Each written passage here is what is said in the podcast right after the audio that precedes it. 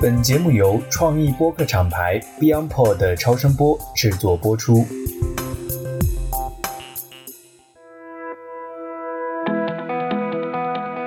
各位听众朋友们，大家好！我们在二零二二年，也就是去年的七月，开始了 DTC Lab 每月一本书的读书会活动。在过去的一年里呢，我们共读了十二本好书。从上个月开始，我们的读书会进入到了第二季，也开启了线下线上结合的读书会分享活动。这期我们共读的是《How Brands Grow》，品牌如何增长。在这本书里呢，Baron Sharp 教授挑战了经典的定位理论，挑战了广告说服理论，挑战了忠诚度营销。所以译者直接给这本书起了一个叫“非传统营销”的中文名。那他的这本书呢，被简称为 HBG，也得到了很多国外大品牌高管的认可哈，在国外。我第一次关注这本书呢，就是来自这一期读书会的领读人数件咨询的创始人方军老师的分享。他是业内非常资深的营销人，在宝洁、通用、磨坊、联合利华、阿里巴巴等大公司有近三十年的营销工作经验。那在这一期节目里呢，他既给我们分享了这本书背后啊，以及 Sharp 教授本人很多的一些故事和细节，也结合宝洁经典的真理时刻理论，分享了在中国新的这个商业环境下，他认为对教授的一些颠覆性观点的再颠覆。作为营销科学的倡导者呢，方军老师特别指出，这本书的观点其实可以讨论，但是作者对数据、对实证的主张应该得到我们的关注和重视。确实啊，对于新一代的 marketer 和品牌人而言，我觉得大家都有一个非常好的时代背景，就是以天猫啊、字节啊、微信为代表的新的流量平台，他们提供了非常多的数据和工具，也使得大家有机会能够更好的从数据出发，从事实出发，更加科学的做出营销决策。好了，那下面呢，就让我们一起来听听这期读书会上方军老师围绕 How Brands Grow 的分享，以及他在活动现场对听友问题的回答吧。我们也非常期待后面有更多的听友加入每个月的读书会活动，一起共读好书，分享好书。也欢迎大家给我们位于北上广的 DTC 品牌图书馆捐书，让更多的好书被看到的同时，自己也能够链接到更多同道中人。OK，我们开始吧。各位听友，大家好，欢迎来到最新一期的 DTC Lab 啊！按照我们约定哈，这是我们第一次在线下录读书会的节目。然后今天我们非常荣幸的邀请到了行业里的一位大咖哈，方军老师。方军老师，你先简单的跟我们大家自我介绍一下吧。大家好啊，非常荣幸今天能跟大家分享啊，关于啊 How Brands Grow 啊这本书的我一些读书的一些心得和一些在实践中应用的一些这个体会。从九六年，就是我工作的第二年，我就开始接触到这里面提到的一些方法论啊、结论，然后呢，在工作中一直有些应用。对这本书和他前世今生吧，我可能啊，在国内来讲，我觉得应该没有第二个人比我更了解这些了。所以呢，就是今天有机会能给大家分享，具体它在应用中会有些什么样的问题啊，可以跟线上线下的朋友呢进行一个充分的一个讨论。过去的简单一个介绍吧，就是我九五年开始工作，大家可能算出来了啊，现在已经二十八年。然后最开始几年是在宝洁的这个市场研究部，后面的话我基本在快销的行业里面啊，包括在美国的通用磨坊 General Mills 啊，包括将近十八年在联合利华，中间我有一年呢在阿里巴巴集团市场部，然后从去年的七月初，也是到现在大概一年，我自己开始做独立的咨询。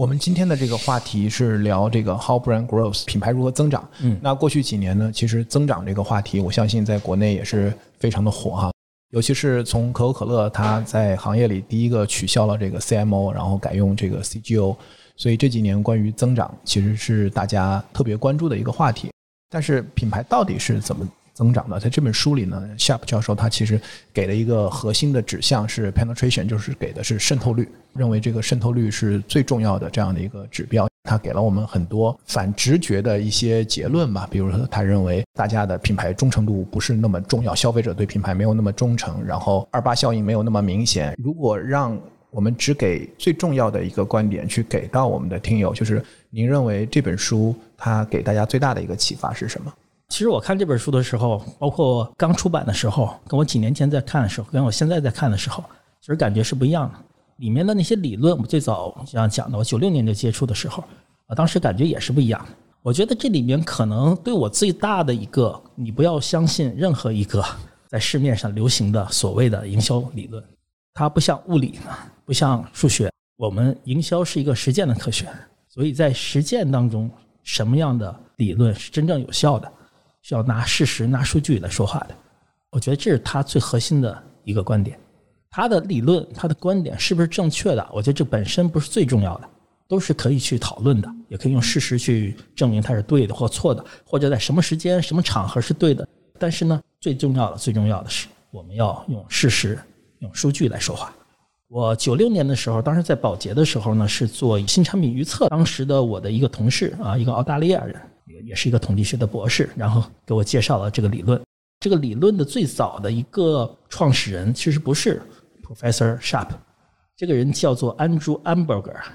这是一个说老实话蛮传奇的，他是一个德裔血统的一个贵族啊，还还有很多的这个花边新闻啊。那个时候，我一生中我就见过他一次，是在零二年的时候，在美国，在 General Mills 的总部见过一次。当时他的理理论非常非常老，他就用简单的统计理论去描述市场上各个品牌的渗透率。和这个我们叫这个忠诚度或者复购购买频次的一个关系，他提出的问题就是我们有这么多的这个营销理论，但是到底怎么样？所以用数据来说话，用事实的方式去总结规律，而不是说我们先有一个理论，然后看市场上各个品牌的表现是不是符合理论，而反过来看这本书是最早，呃，前面那本书叫 Repeated Buying，叫复购的这本书，啊，这本书是一九六九年出版的，比我还大两岁。所以呢，我我看到的那个书，我下载的一个电子版的，纸版的都没有了，电子版的我找到一本书，七二年的第二版，非常久的一个历史了。在这里面的话，他用了一个非常简单的一个统计学假设，然后就可以描述在非常多的市场、非常多的品类里面，这个渗透率跟复购率的一个关系。如果大家读的书里有，就是一个横轴是它的品牌的渗透率，各个不同品牌一个品类里面。纵轴是它的购买频次，那大家基本可以看到是一条向右向上倾斜的这么一条直线。这个首先证明大的品牌其实你的所谓的忠诚度更高，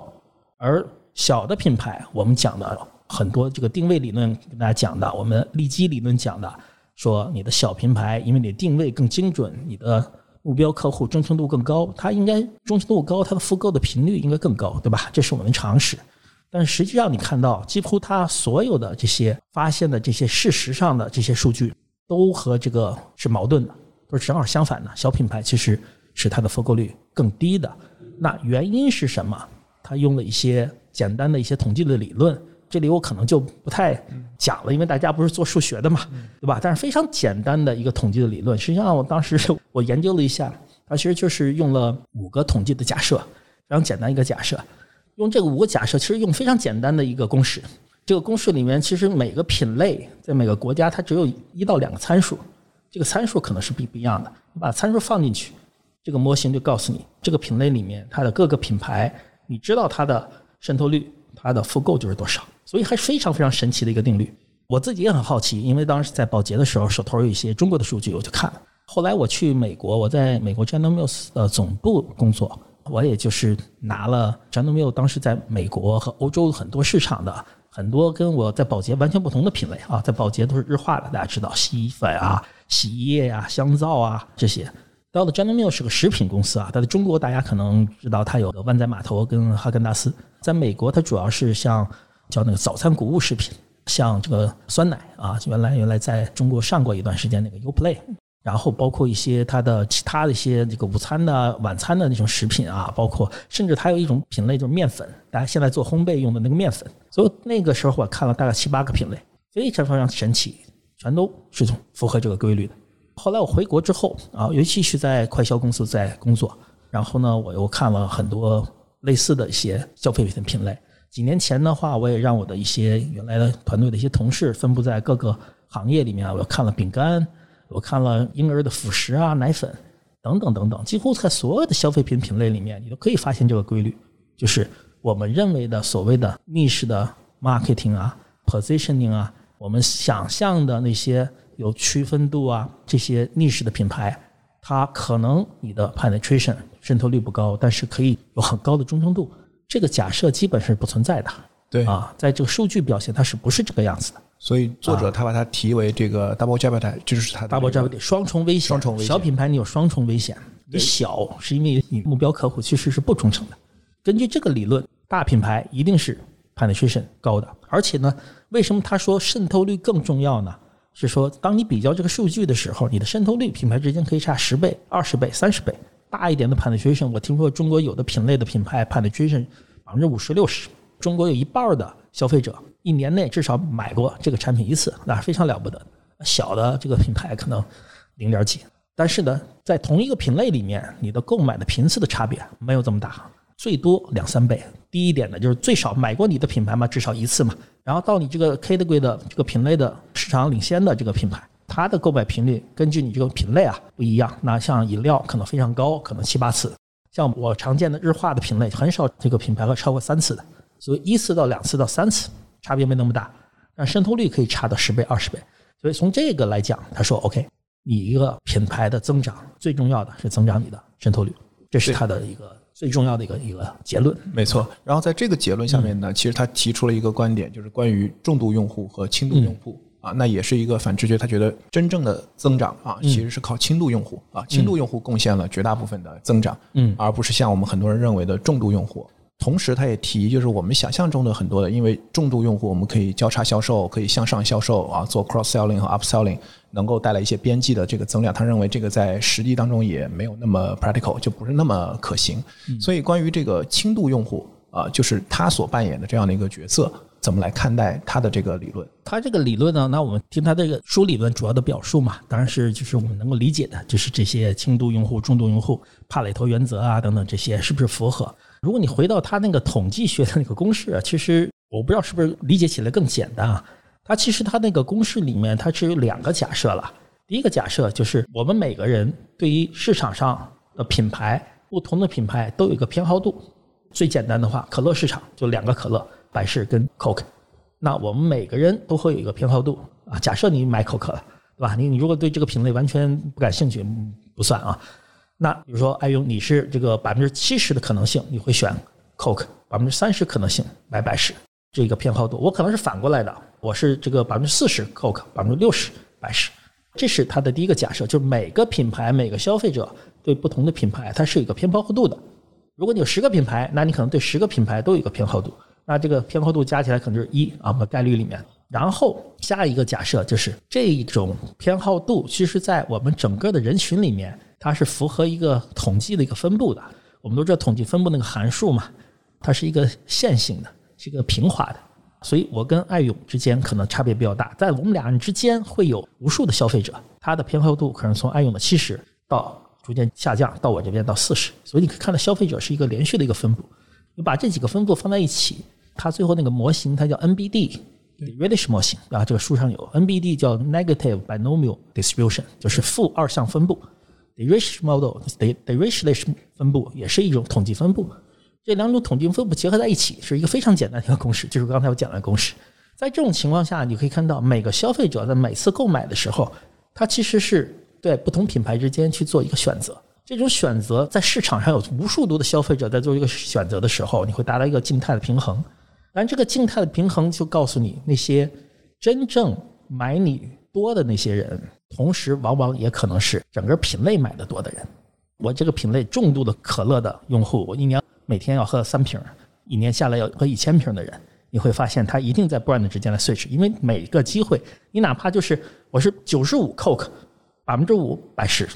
你喝一千次的里面有五十次喝百事的，对对吧？反过来他说，因为你是 light user，就是你我一年我只我只一年只喝一次，那你看这一年里看我我是最忠诚的，结果上可能我买了 Coke，对吧？我只喝了一次 Coke，我是百分之百忠诚嘛？其实不是的，只是因为我这个品类消费的少，所以当你从统计的这个模型角度来看的话，消费者就像空气里我们这些不停的分子一样，不停的在东墙和西墙之间撞来撞去的时候。你会发现，真正真正所谓的 category 的 heavy user 或 brand heavy user，你对他的这个品牌之间的影响其实是很小的，反倒是大量大量的消费者对于某一个品牌来讲，他是个 light user 或是 non user，对他们来讲，这个 base 是非常大的。我们所谓的长尾效应在这里可以解释，就是真的有很多人对你的品牌 light user，但是他因为基数低，所以你对你的品牌的影响可能更大。一个人一年已经随便讲啊，他已经买了你一百次可口可乐的，你让他们一百次增加到两百次也是非常难的。但是一个人他只喝你一次，你让他喝两次其实并不难的。但是从生意上来讲，你有无数的非常非常多的只喝一次的，你让他变成两次，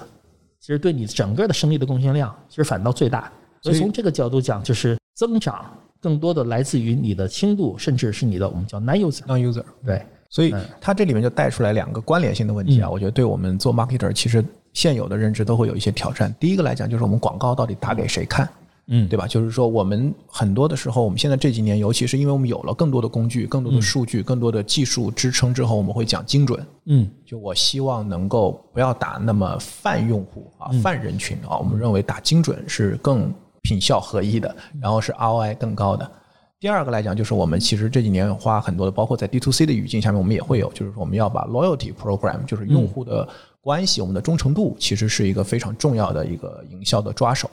所以我觉得这个理论其实对这两个都有很大的一个挑战。这里面的话，一个是从它的这个数学理论上去去讲啊，另外一个呢，我觉得面对任何的一个理论，面对任何一个结论的时候呢，可能都要想想后面的原因，为什么是这样啊？那刚才讲了，它这个理论后面的这个数学的依据，为什么是这个样子？你每次的购买对不同品牌有偏好，有偏好的话，每次你去做一个独立的一个决定。我这次看到可乐，这次我可能买可乐，下次我可能买百事，是概率不一样。这个理论两次之间购买是独立的这么一个假设，这个其实是你可以去挑战的。这个假设为什么在以前的市场里面它是成立的呢？我自己看啊，其实有很多不同的原因，其中有一条原因，我们可能做营销的人都知道过这个真理时刻。我们经常讲，我们第一真理时刻，这是宝洁的提出的理论。第一真理时刻就是我们购买一个产品，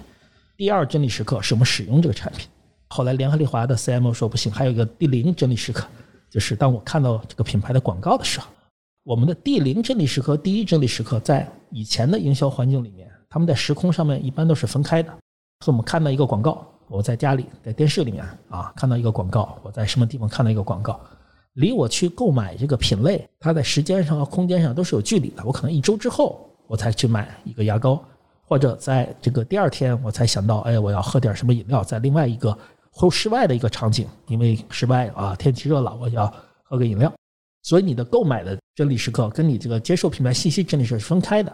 所以你在生活中你会有不断的有不同的接触品牌的所谓的第零真理时刻的不同的品牌，也有不断有不停的第一个真理时刻。所以这些分开的情况下，最终的一个效果就像是每次购买和每次接受品牌信息都像是个独立的一样。那你的在你的售点进行购买时的你的这个决策是来自哪里呢？来自于你的头脑中的这个所谓的品牌的记忆的结构。我们做广告就是要让我们的品牌跟你在记忆里面品牌跟品类产生一个强的相关，所以在你购买的时候，你可以做这个决定。这是它的最后的非常重要的一个数学理论之外的一个支撑。他用了一章讲这个广告是怎么 work。在这种情况下，我们的广告的一作用就是建立品牌跟这个品类的一个结构。第二一点很重要一个就是，如果我们看现在的这种营销的环境，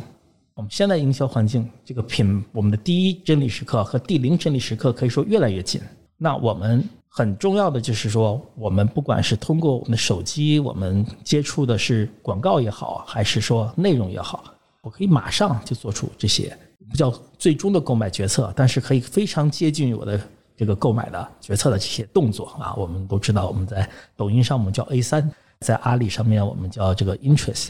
所以，当我们有了这个互联网的这种助力的时候，我们就可以发现第一和第零这个真理时刻非常非常近。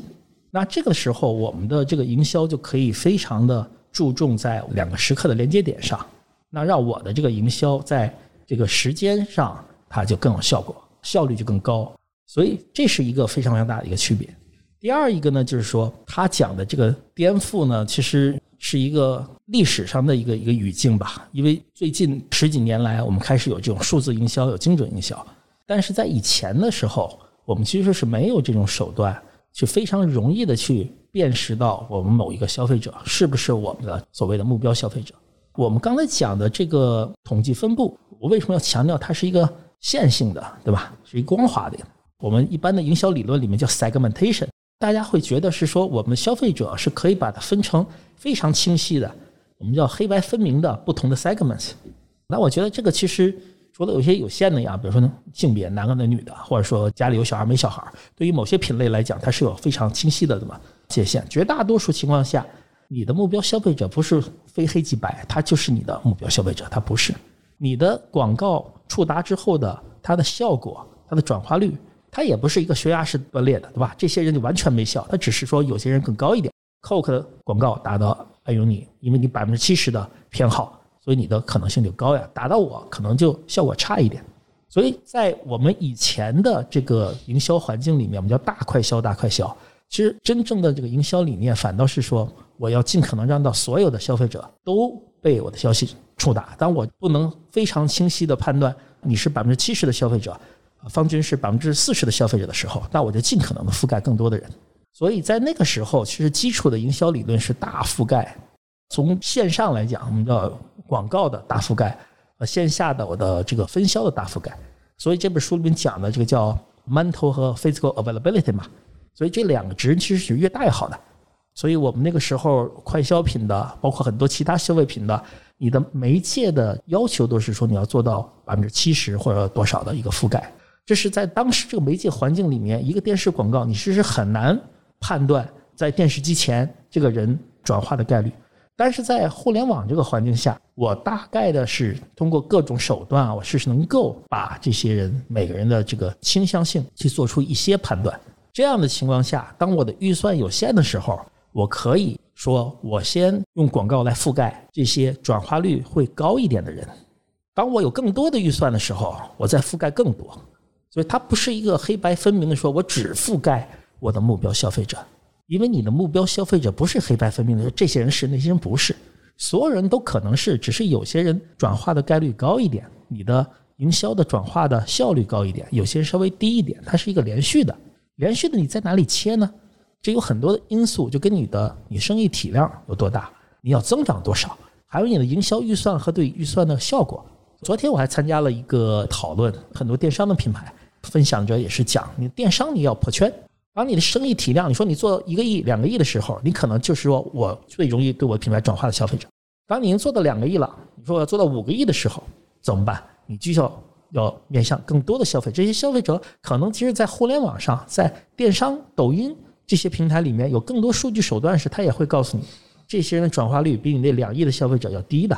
那没有办法，你需要更多的消费者，你只能是慢慢去扩。当你到五亿到十亿、二十亿的时候，你的目标消费者更多了，这些人的转化率就更低。那你要要覆盖他呢？所以这两个理论啊，就是大覆盖和相对更有我们叫 target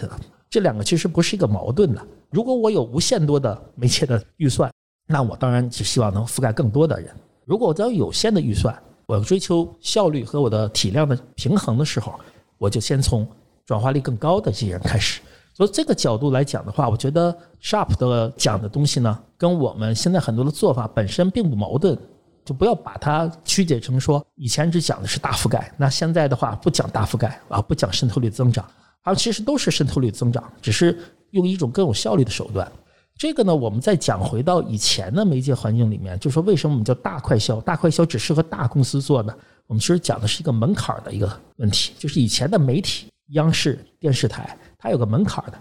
因为它覆盖率非常高，你没有其他的替代的媒介，你上来投一波广告，几千万、上亿的预算，所以既然有这么高的门槛，你一个渠道就这么大覆盖，所以你只能是把你的产品和你的广告设计成能够针对像央视这种体量几亿的覆盖的，否则你的营销的预算一定是浪费的。一上来就是这么高的门槛，线下的分销也是一样的，在中国你要建一个。经销商的网络要跟中国这几个大的 KA 进行合作，你一分销几个 KA，一下来就是三千家、四千家店，你就覆盖几亿的消费者。所以呢，媒介你的这些能力，快销公司往往带一个大字，就是大快销，这是它的业务模式决定的，也是因为那时候的媒体的渠道、销售的渠道决定的。只是因为现在数字化的媒体、电商，包括现在 O2O 等等这些，让你能够不用有这么高的一个门槛，门槛已经变低了。你有五十块钱的预算，你可能就可以在抖音上面去投了。有几千块钱，你就可以开始去做了，去找到你最有可能的消费者。但是这是你是小品牌，非常小的品牌做法。当你变大的时候，当你增长的时候，最终还是一个渗透率。所以我觉得大家读这个书的时候，我可能要跟大家讲一个啊，就是 Brand Sharp 这个人呢，他私下里跟我们透露，他的这本书写作的方式呢，叫做碰瓷式的啊。为什么呢？因为大家知道，这个 Ironberg 六九年就发表了这个理论，然后我九六年的时候在宝洁就用了这个理论，但是几乎是没人知道的。他们的那个方式是蛮学术的一个方式在推广，对而且 Aaron Berg 这个人呢，呃，透露一点，我见过一次我就知道为什么了。他是一个非常傲慢的一个人。他在我们开会的时候眼睛是翻着的，我们只能看到他白眼，看不到他黑眼。夸张一下，他当时是个老头儿的那个时候，过了两年就去世了。他是那个非常傲慢的一个人，他有贵族血统，所以他非常傲慢，所以他不主动的去推这个东西，他就我是正确的，你们这个不懂的人，科特勒你们都是傻子那种感觉。但是很多的大快消品牌逐渐的还是觉得他这套理论是有用的，但是他一直在学术领域里面，他是一个属于一个很偏门的，直至到现在，Brand Sharp 都是一个有点像被传统的学术界当做一个民科的那种感觉哈。所以他后来底下私自的，就是我听我当时一个老板透露啊，他说他写这本书的时候，他做了非常多的那种非常极端的 statement。他说这个极端的 statement 不可能都是正确的。他说其实现实环境里肯定是 somewhere in the middle，对吧？真理不可能极端的正确。凡是一个人讲极端的事情的时候，你就知道他不会正确的。但是他要做极端的一些 statement，然后他要碰瓷科特勒这些人。然后在整个行业里引起了轩然大波，很大的讨论，书就卖得好了。卖得好的更重要的是他的理论就真的有人去关注到了啊！我觉得这本身没错，我们经常也做这个营销了。所以他说渗透率就是一切啊，你听听就可以了。那一定要理解背后为什么他说这句话的原因。我觉得确实是啊，如果印象没记错的话，定位应该是七十年代初就是推出来的，对吧？然后我们看定位的书卖了无数哈，包括在定位的基础上再出各种各种书。然后科特勒的这个教材也已经到第十七版了吧？多少多少？对对对，十九版都有了，十九版对。然后的话呢，这本书基本上绝版了哈。我们这次读书会大家都是基本上去找的影印版，然后这个在线版，就确实它的理论没有那么的备受关注。但是我看你在你的公众号文章里面也讲了，就是说，其实可能在很多的企业内部，尤其国外的这些大的品牌内部，其实大家反而很少有人会去谈论科特勒，会谈论阿尔里斯、杰克特劳特，但是很多人会去谈他的这一套理论。对，因为就是在最近十几年，他这本书出来之后，因为他的碰瓷啊，在这之前的话，在像宝洁啊、联合利华啊、General Mills 啊这些我接触的公司里面，就是在有限的一些部门。就像我这种做营销科学的，啊，有限的部门里面，这个理论是应用的，但是我们会应用在专门的一些领域里面。像引起到这些公司的 CEO，你说宝洁的 CEO、CMO，联合利华的 CEO、CMO，所有的品类的我们的这些 category 的 president，你去跟他们去谈，他们都会给你讲 Professor Sharp 说的 penetration，penetration，penetration。我们的 strategy 是什么？三个字：penetration，penetration，penetration。这是他通过他的碰瓷，通过他的风格，他是一个非常善于演讲的风格。对，我觉得这个非常值得在我们当下这个时点，我们去深入讨论。为什么？因为就像你提到的，就是媒体的环境其实发生了很大的变化。嗯，就是以前，比如以电视或者在我们国内我们看央视，就这种它能够做到很高的这样的一个渗透率的这种中心化的这种媒体时代。它这种媒介投放和这个它的效率和效果的这个结合，我觉得是一个考量的维度。但这十年下来，其实现在我们叫媒体碎片化或者粉尘化，就是能够帮助品牌去显著的或者在效率侧，我们叫 efficiency 这个维度上能够快速的去提高这个渗透率的这个媒体形态，其实本身现在就非常稀缺。而且现在大家大量的转向种草啊，就是这几年其实所有的预算都是以偏内容营销啊，KOL、seeding，然后这种预算在增加。反而我们跟媒体交流，其实媒体现在很痛苦，是说我的硬广没人买了，是吧？大家没有人再去买硬广了。嗯，那以前我记得大家其实大量的最核心的黄金资源，我们看一些比如说前插片的广告，或者是一些开机或者怎么样，它其实它是很争夺很激烈的啊。然后大家在这个媒介投放上，media strategy，大家说 reach frequency，我们把它要做好。您刚才也强调了，就是说 penetration 还是很重要的。我们先不谈它是不是最重要，但至少它肯定是一个很重要对于增长来讲。那怎么在这样的一个现在这样的一个媒体环境里面去高效的提升这个渗透率？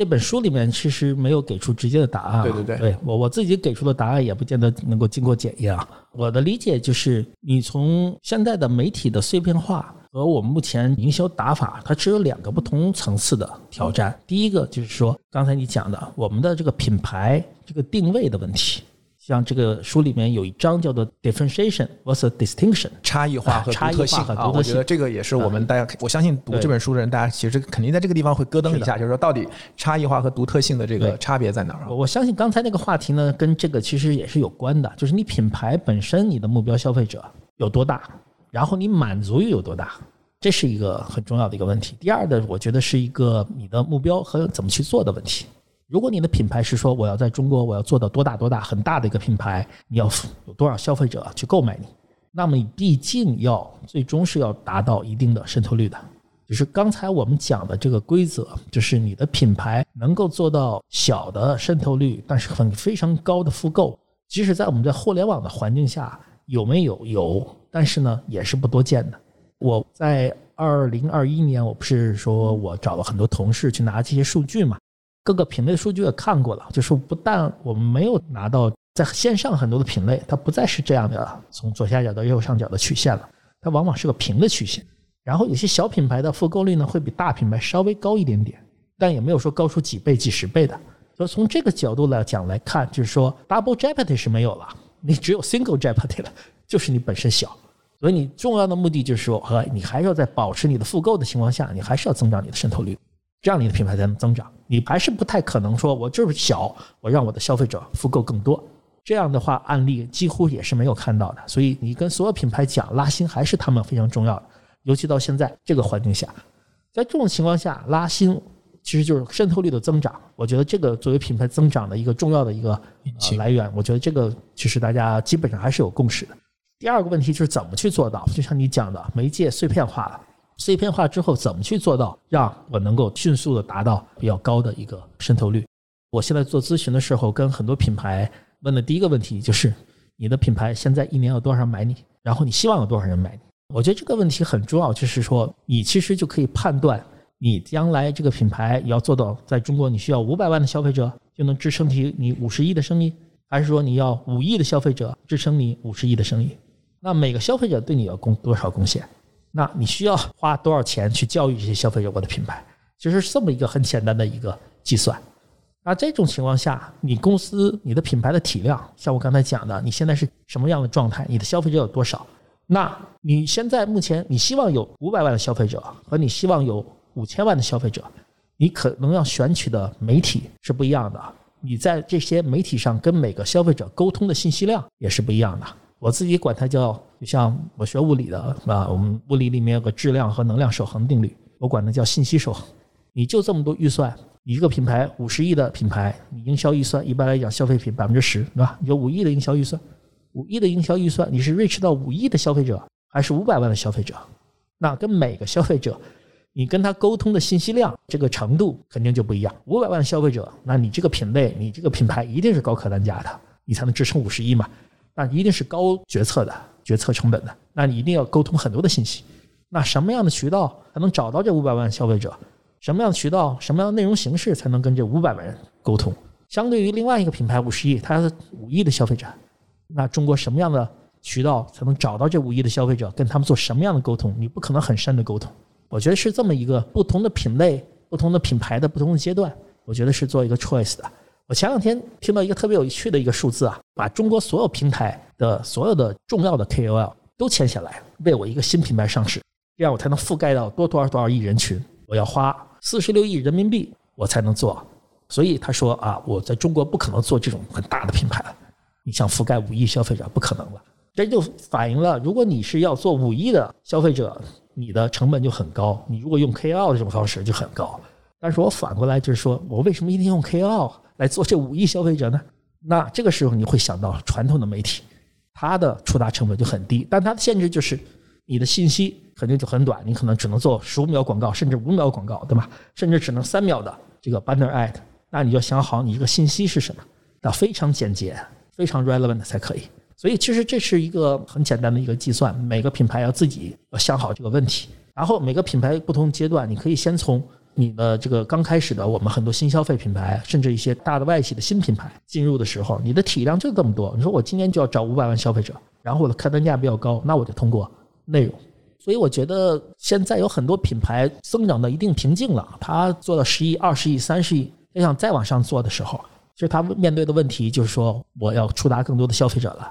那对他来讲，哪些媒体是最有效率的？这个仍然我们还会面临一个问题，就是说，我们如何用在碎片化的媒介环境中去触达无意消费者？这是另外一个问题，我觉得是个技术上的问题。啊，不是说我要不要做这件事情，这个真的是是一个挑战。然后我现在跟一些大的快销公司去聊，他们最大的问题就是这个对媒介团队是一个巨大的挑战。因为以前我央视我去招个标嘛，央视搞不定，我几家这个卫视我也我也可以把它搞定。现在的话，你爱优腾芒这几家加起来，把会员一刨掉，其实你也没有多少消费者，对吧？几千万撑死了。然后抖音号称是七个亿的 DAU，但是它的算法和它的 CPM 让在这里面买广告。能买多少，其实也是个挑战。能用比较低的这个 CPM，然后把抖音跟这些不同的放在一起，说我把把这些所有的媒介 plan 放在一起，能够 reach 到三亿、五亿的消费者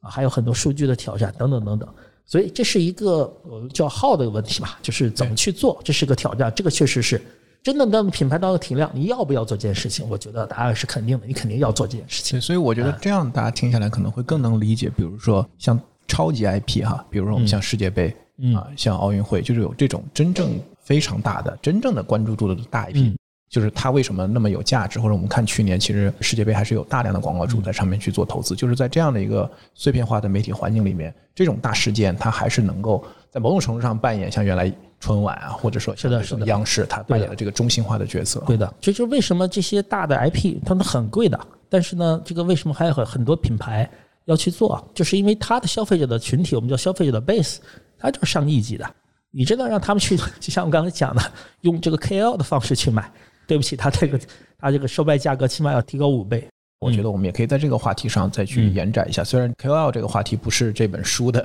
它那个时代所覆盖的，就是您刚才讲到这个第零真理时刻和第一真理时刻，嗯，我觉得就第零真理时刻其实发生了很大的变化。就以往我们的第零真理时刻主要是通过广告嘛，嗯，但其实现在。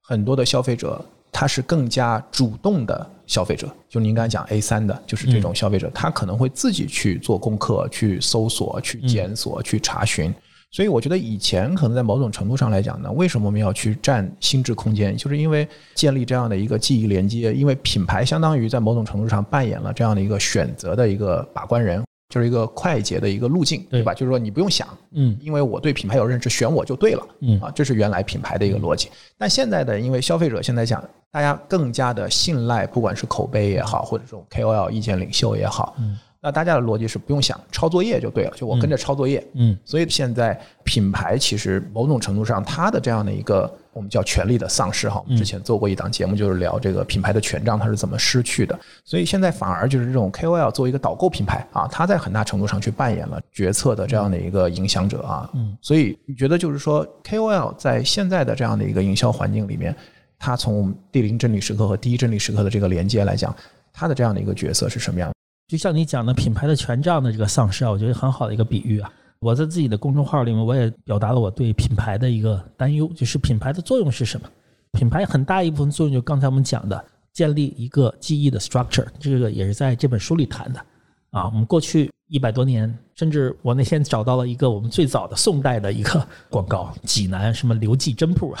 里面弄个大白兔，做一个品牌。那就是让大家知道，我看到这个品牌，我就想起这个品类，然后在我的决策变得比较简单。我过去十几年里，我见过的最好的一句话，就是为什么我们要做 marketing 做品牌？解释就是人类大脑进化不够完全。为什么这么说呢？就是我们大脑其实只有百分之五到七真正的在利用，然后我们是在丛林中生长过来的，我们更多的是通过一些我们的本能来做一些判断。我们大脑其实是不能。非常有效的处理很多信息的，所以你说哦，海飞丝洗发水跟清扬洗发水有什么区别呢？你打开把那个产品背后一看，那些成分列表，你当然可以做对比了。里面有个叫 ZPT 的东西，这是什么东西，是吧？去屑的，它是干嘛的？然后含量是多少？对我有副作用？当然有很多这种信息了，但我们不会处理那么多信息的。我们就说哦，海飞丝、清扬都是去屑的，只是一个用了谁谁谁做代言人，另外一个谁谁做代言人。你可能喜欢另其中一个代言人，你可能就选择了这个品牌。所以品牌和我们很多营销是让我们帮助我们减轻我们在做决策的时候这些负担的。因为承认我们没有进化好，我们没有进化成计算机那样。系统一，对的，所以我们系统一。那现在的互联网的变化就是，我原来老东家阿里嘛，就是所有东西都要上云。那现在可以讲，所有的品牌的信息都上云了。这个品牌不仅是品牌方自己的信息，也包括第三方的我们达人的测评的信息、自己使用的体感的信息和专业的一些啊成分党的提供的一些信息，以及跟你一样的成百上千、上万、上亿的消费者的啊网上的所有评论的信息，还有人给你做总结。当你有这么多信息上网了之后，你还需要品牌帮你做一个记忆连接吗？就告诉你啊，青阳代表什么什么，可口可乐代表什么，作用可能没那么大了。当然，这是一个达人的一个啊辅助作用，也包括我们很多，反正就是一个短视频，我刷到了，我看到这个产品的信息的演示，然后我有兴趣了，我啪一点击，然后可能就下单了。我个人是买了好几个产品，我已经忘记它是什么牌子了，只是因为当时我看到那个关于产品的信息、使用场景，我觉得很好，非常适合我，又有很多的倍数。所以某种角度讲，这是产品营销、产品广告，它不是个品牌营销了啊。在这种情况下，作为消费者，我觉得没有什么变化，我减减轻了负担。但是作为做营销、做品牌的人，我觉得这真的是一个非常大的一个危机。那品牌的作用还是什么？这个确实是一个很大的挑战。所以我觉得 KOL 的产生和 KOL 的一个发展，就是当我们把我们生活中很多的事情都寄托给数字化的能力、互联网能力、云的能力，帮我们去做解决的时候，那是一个非常自然的一个事情。我们把我们很多决策的东西外包给了整个互联网，有这么多人为我服务，对吧？啊，包括达人。那从品牌的角度讲，就是我虽然在达人这里面投的钱越来越多，但是所有的品牌主，我可以跟你讲，其实都很担心。那我是在为达人打工嘛？我们都知道天猫那两个著名的达人，其实大家都很害怕的。你说我真的是说，将来我只能靠着他们，我才能卖货，那我这品牌就已经完全失去意义了。这在国外里面，其实所有的历史，我们那天有人说马克吐温没有说这句话，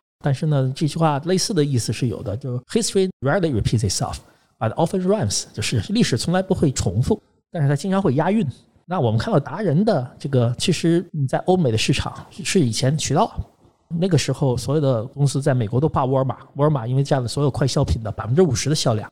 你就跟现在的某些头部达人一样，对吧？沃尔玛想卖什么就卖什么，你品牌根本没有竞争的 power。在欧洲也一样，你像那些他们叫 hard discounter，像奥迪啊，里面没有品牌的，全是 private label，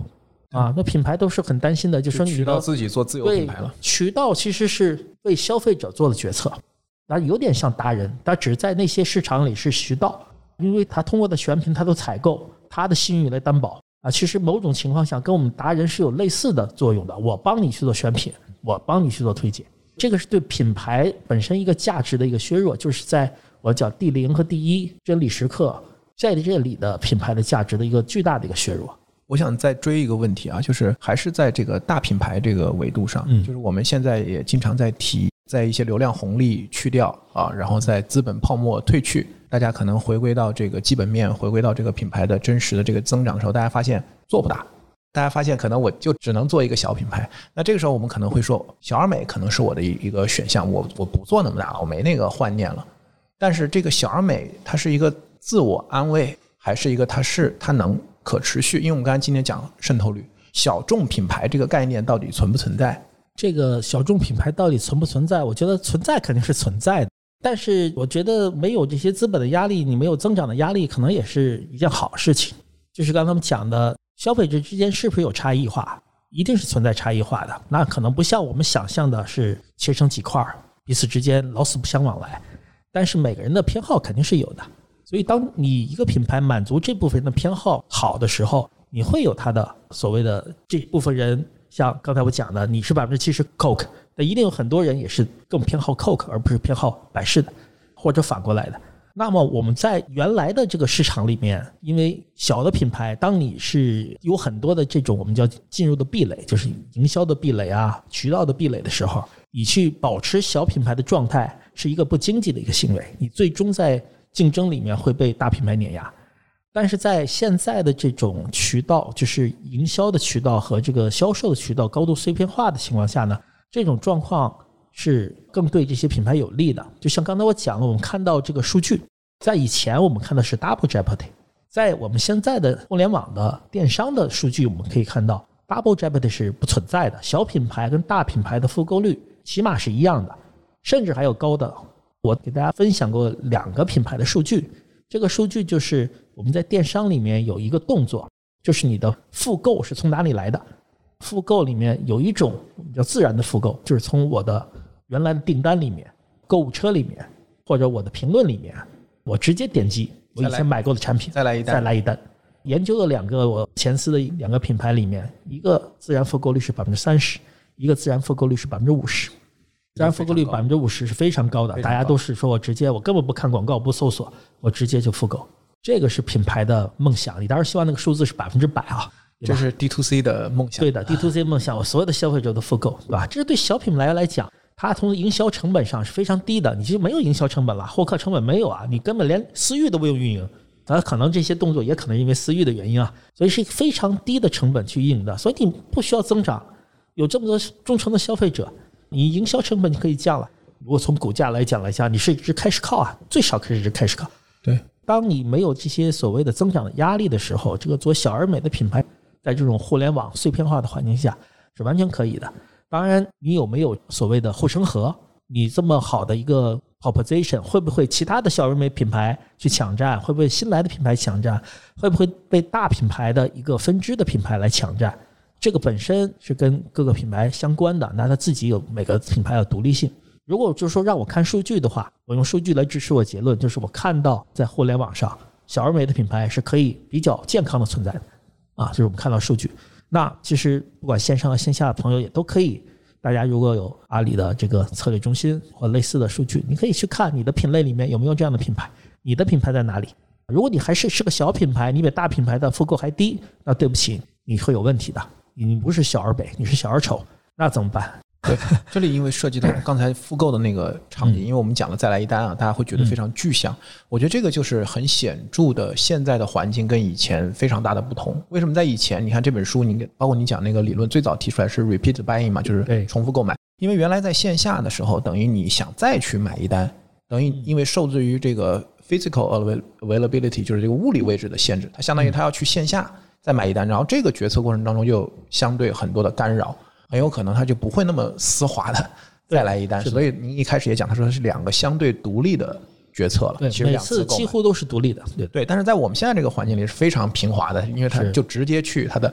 订单中心找到上一单，再来一单，只要有货，他基本上就快速的去做这个购买。你的产品要足够好，让他有这么一个冲动。对，否则的话，我们看看到，毕竟有百分之五十的是不是的，很多人消费者还是不断的接收到你的竞品的信息，他可能去搜索品类词，然后被拦截，或者搜你的时候，他也会被拦截。他为什么要搜你，而不是直接从你的购物车去购买？这是可能你执行的因素。对，我觉得这个就很过渡到我们刚才的另外一个问题，就是关于这个忠诚度的这个问题。就是重度用户和这个忠诚用户，所以我在看这本书的时候，其实他给我的一个启发就是说，这两个概念是不是不太一样？就是说，我觉得他其实对忠诚度的挑战，哈，他认为其实它里面讲的就是说，用户第一没有那么忠诚，甚至在某种程度上，更忠诚的用户他可能更不忠诚，他可能更脚踏多只船。那我觉得这里面是不是会有两个概念？一个是我们讲 heavy user，嗯，一个是 loyal loyal user。对我觉得这两个可能并不完全一样，因为他的理论其实讲的就是说，你即便再重度，它也总是可以有个量的嘛。因为你喝啤酒、喝可乐，你你能喝到多少？你买一辆车，你你能，它消费周期摆在那个地方，它的重复购买肯定是有周期的。对。但是 loyal user 就是我们刚才讲的，大家最理想的，当我们想做忠诚度计划的时候，其实我们想的是要刚才那个，就是无脑买，再回去，不受任何的干扰，直接下单。所以忠诚度这个计划，或者说会员，我们现在其实很多的品牌在花资源在做会员，在做私域。在做 D to C 的这个模式，这里面的这个冲突你怎么看？说的很对，就是 Heavy User 和 Loyal User 不能划等号，啊，而且 Loyal User 也分两类，一类我们叫 Behavior Loyal，它出于习惯，或者说有些品牌我没有什么，我们另外一个 Loyal 就我们叫情感上的，叫 Psychological 或 Emotional Loyal，啊？你真的很喜欢这个品牌，各种原因，Functional 原因或其他的原因。还有一种就是 Behavior，就完全是行为上的，啊，比如说这种产品本身也不贵，随便讲洗衣液。我可能就不断的买同一个品牌啊，其实有些消费者有没有促销我都无所谓，或者我买的是这个品牌正好有促销，它其实没有什么心理上的、情感上的忠诚度，只是行为上的忠诚度。另外一种是真正的是情感上啊有这个忠诚度。但不管怎么样，我们每个品牌，你的所谓的 loyalty user，你自己需要一个判断，他们是 behavior loyal 还是 emotional psychological loyal。当然，如果能做到后者，那是最好的。那你的品牌的品质，或者你带来的品牌的体验，或者你品牌带来的文化因素，它一定有一个不同。这刚才我们讲了，我们在我对品牌很担忧，就是在我们的第一真理时刻，品牌的作用在被削减，尤其 KOL 也好啊，评论也好。但我觉得在第二真理时刻，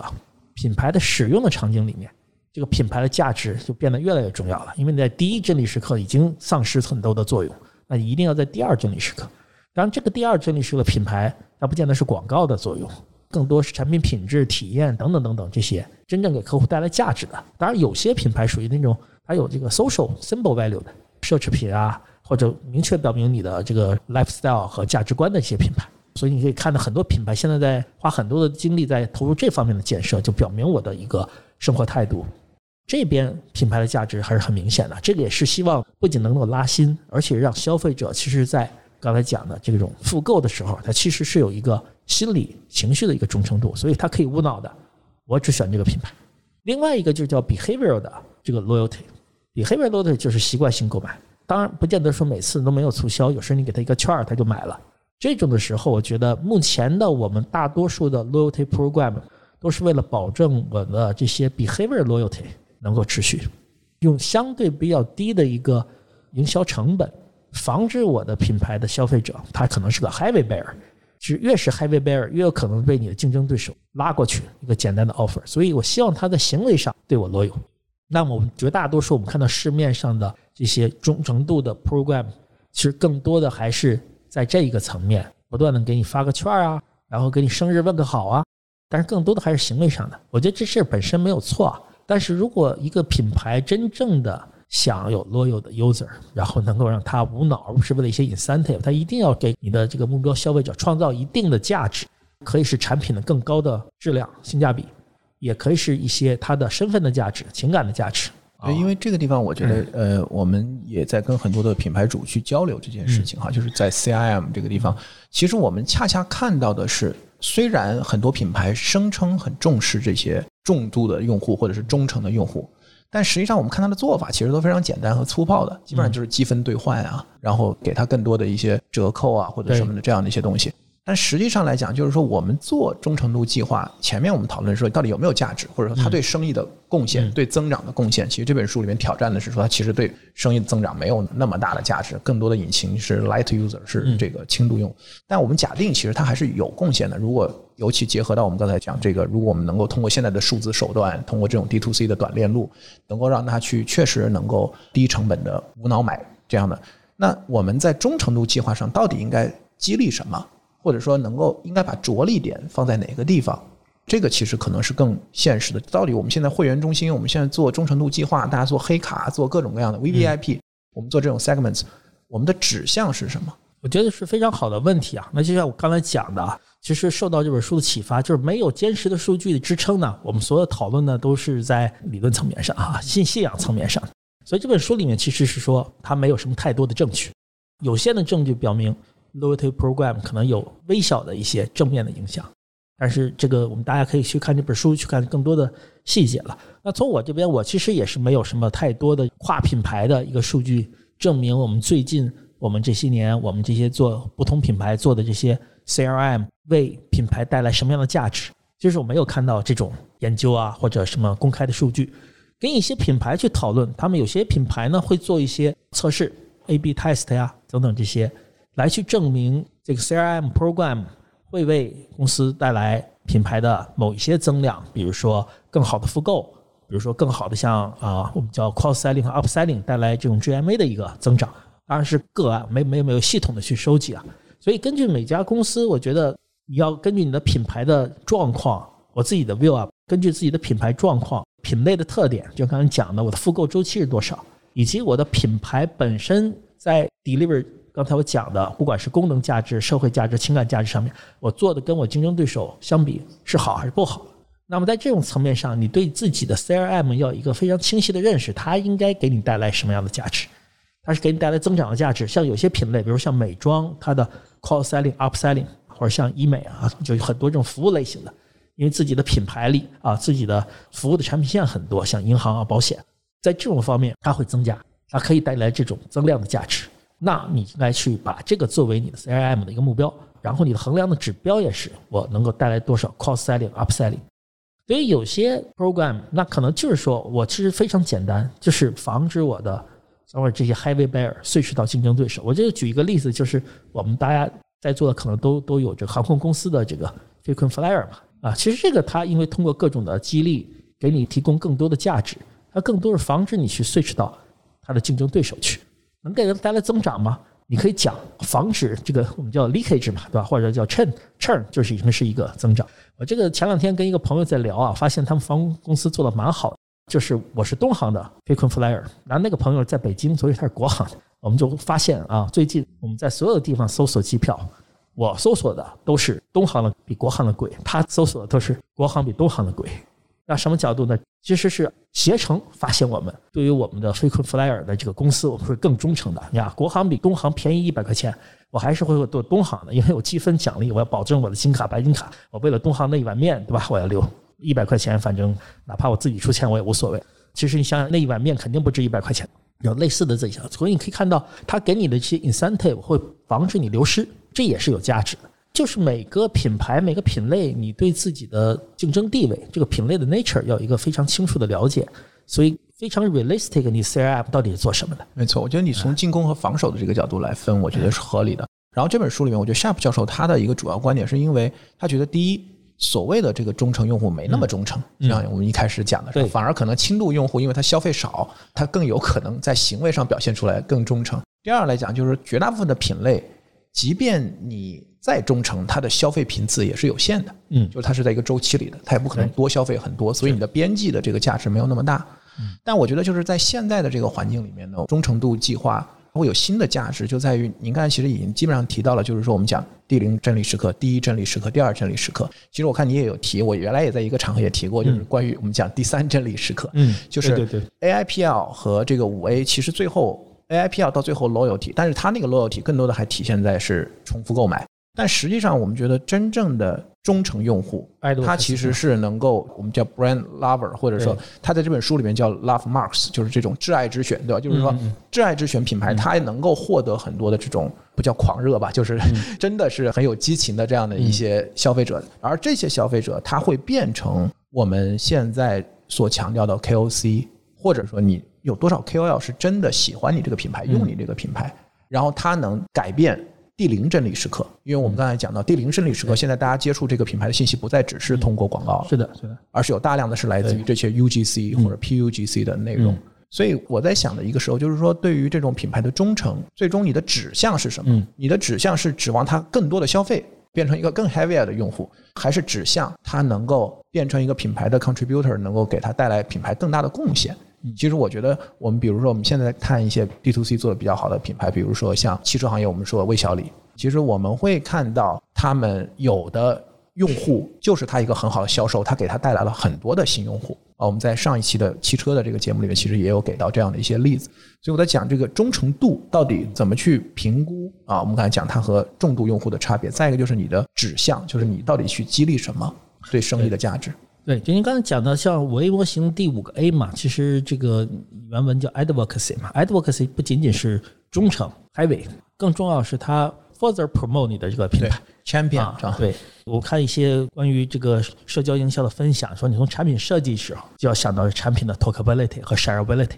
它有没有这种进步分享的一个价值？这进步的分享的价值是对于这个 advocate 对他来讲，他分享你对他有什么价值？对他的 social 的 identity 有什么帮助？这个本身你的品牌跟这个某名 KOC 消费者他的 social identity 是不是契合？是不是对他有个 enhancement？所以在你的这个品牌的品牌价值的这个设计的时候，应该去考虑这个因素。这个确实是我觉得以前我们讲的叫 loyalty program 本身这个名词就是有问题的，在很多品牌里面不叫 loyalty program，它叫 brand advocacy program。这个两边这个词的一个转换，其实反映了你对这些 program 本身的营销目的的一个判断。中国古话讲“名不正言不顺”啊，所以我觉得单纯去讲忠诚度的 program，确实是面临着蛮多的问题。咱们讲的不同品牌之间要搞清楚你要做什么啊，对它的期望值是多少。但是确实在我们尤其这种社交的环境下，advocacy 其实是一个变得更重要的一个营销的 dimension。从这个角度来讲的话，我不记得他们那个第二本书里面有谈啊，但确实我不觉得 Sharp 和他的团队在这方面做了很多的研究。他们有一个网站，其实是不断的发他们的最新的研究的 paper 的。大家有兴趣的话，啊，尤其很多如果是外企的，包括我知道这边有壳牌的公司，如果是订阅的话，其实可以拿到他们的那个研究的那个 paper，它是每个月都会发的，里面可能会有最近的关于 brand advocacy 的一些研究，但是它这两本书里是没有提到的，我觉得是一个新的一个比较有趣的一个话题。最后我还想问一个问题啊，就是关于这本书里边，其实我觉得很多读这本书的人，其实都会。关注到那个点，就是关于差异化和独特性这两个概念。因为在定位理论，或者说在科特勒的这样的一个市场营销以四 P 为核心的这个理论里面，差异化是打得很重的，就是大家更多的强调你要么差异化，要么去死，是吧？对，就是是这种分时代，对，就是这种主张的。但是 Sharp 教授他认为，就是独特性才是核心的，包括他认为，就是独特性的品牌资产这件事情是我们整个营销的最重要的目的。所以这两个概念到底怎么去区隔？Sharp 的这个研究，它实证性很强，但是它有一个问题啊，它的所有的数据研究，它我我管它叫做切片式的 snapshot，它的数据的引用基本都是某一个时间段这个品类里面各个品牌的表现。我一直跟他的团队讲，你能不能做跨时间段的追踪一个品类的变化，结论是不是不一样？所以从这个角度讲，我当然没有特别的数据支撑啊，我自己的对这行业的观察和理解，我觉得两边不见得有真正的冲突。那我觉得，一个品牌刚刚进入一个市场，成功的路径往往可以走一个所谓的差异化，就是寻找目前消费者还未能满足的一个需求。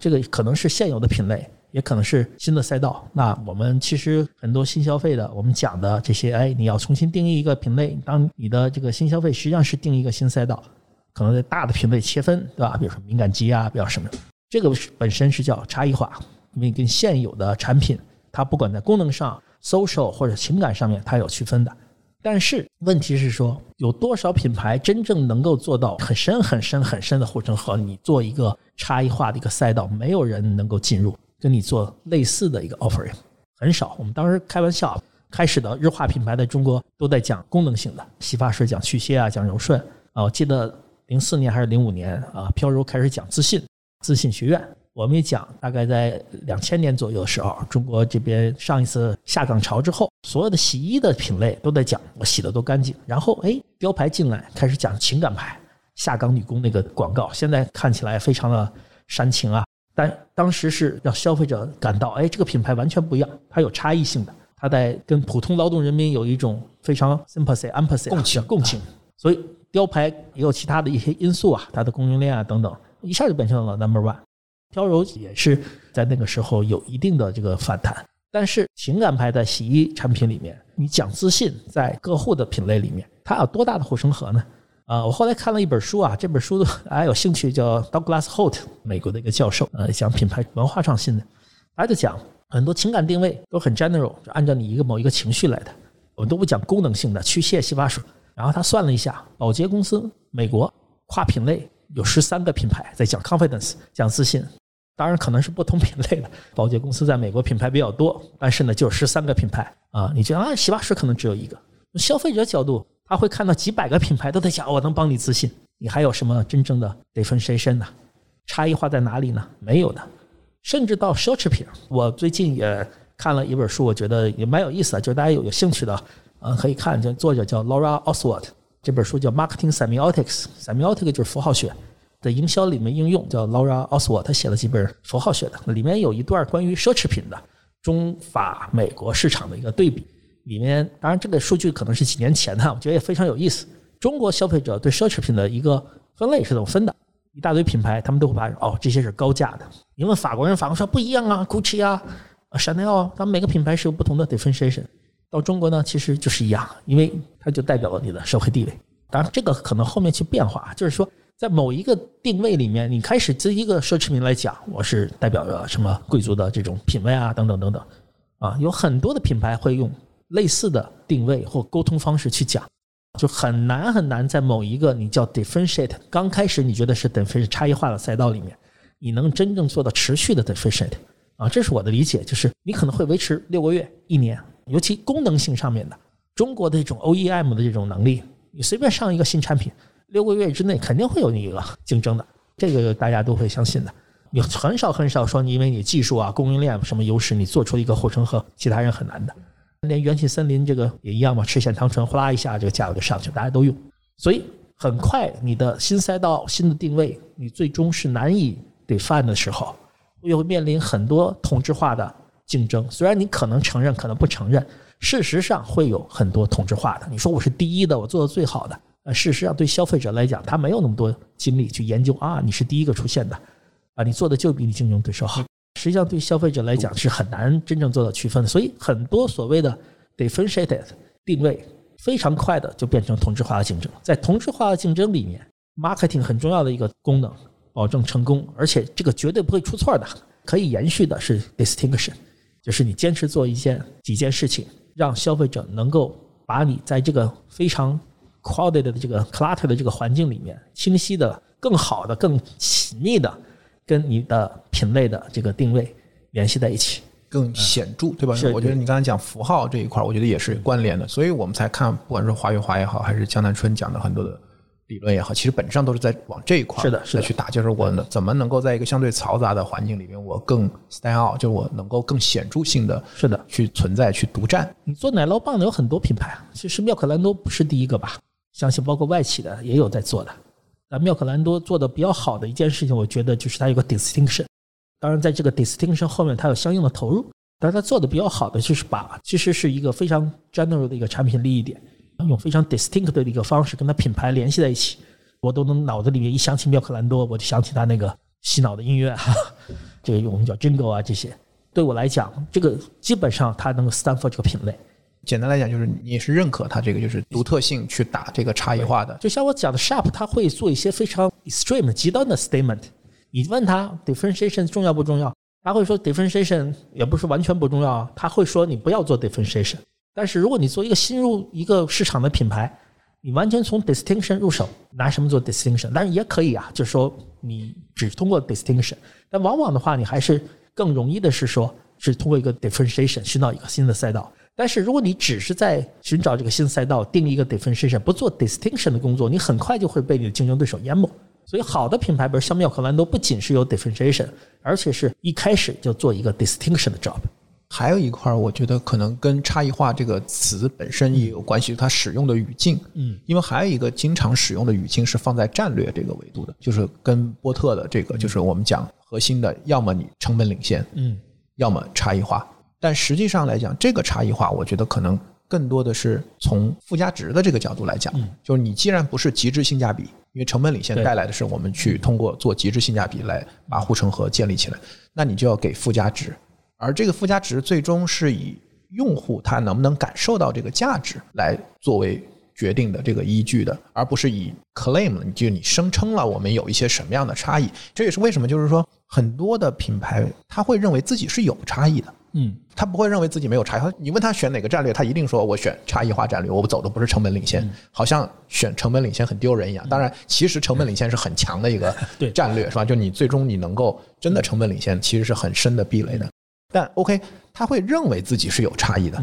而这个差异其实很大程度上，如果它不具有独特性，从长期来讲，它可能就没有价值。我们看最近这几年大家一直在提的一些词哈，我觉得不管是讲情绪价值也好，还是讲社交货币也好，我觉得这些词都很好。为什么？因为它最终它是一个受众视角，就是说到底用户他有没有感受到他给我情绪价值？用户认不认为这个它具有社交货币的这样的一个价值，而不是你声称这个我跟别人有什么样的一个差异？我觉得这也是很多初创品牌，我觉得就是他认为自己有差异，他认为提供了一个市场上的另外一种选择，但最后从结果上来讲，他并没有获得很好的这样的一个商业结果。当他停止投放、停止买量的时候，他发现其实他也没有什么用户。两点吧。第一，你讲的是从消费者的角度去看有没有差异化，有没有提供差异化的一个价值，我觉得这是很重要的啊。所以这个确实是很多创业者、品牌主往往忽略的，往往只从自己的角度去看。第二点就是我们中国地大物博啊，做品牌的聪明人都很多，能干的人很多，所以我觉得也是两点不矛盾，大家都忙着去做差异化，但实际上大家做的东西其实是差不多的，你能做出来，别人也能做出来。就被卷住了，是吧？对，就是卷 啊！中国市场太卷，因为市场太大，大家总会觉得你一个品牌不可能把所有市场都吞了。那我作为第二个，但是大家都这么想，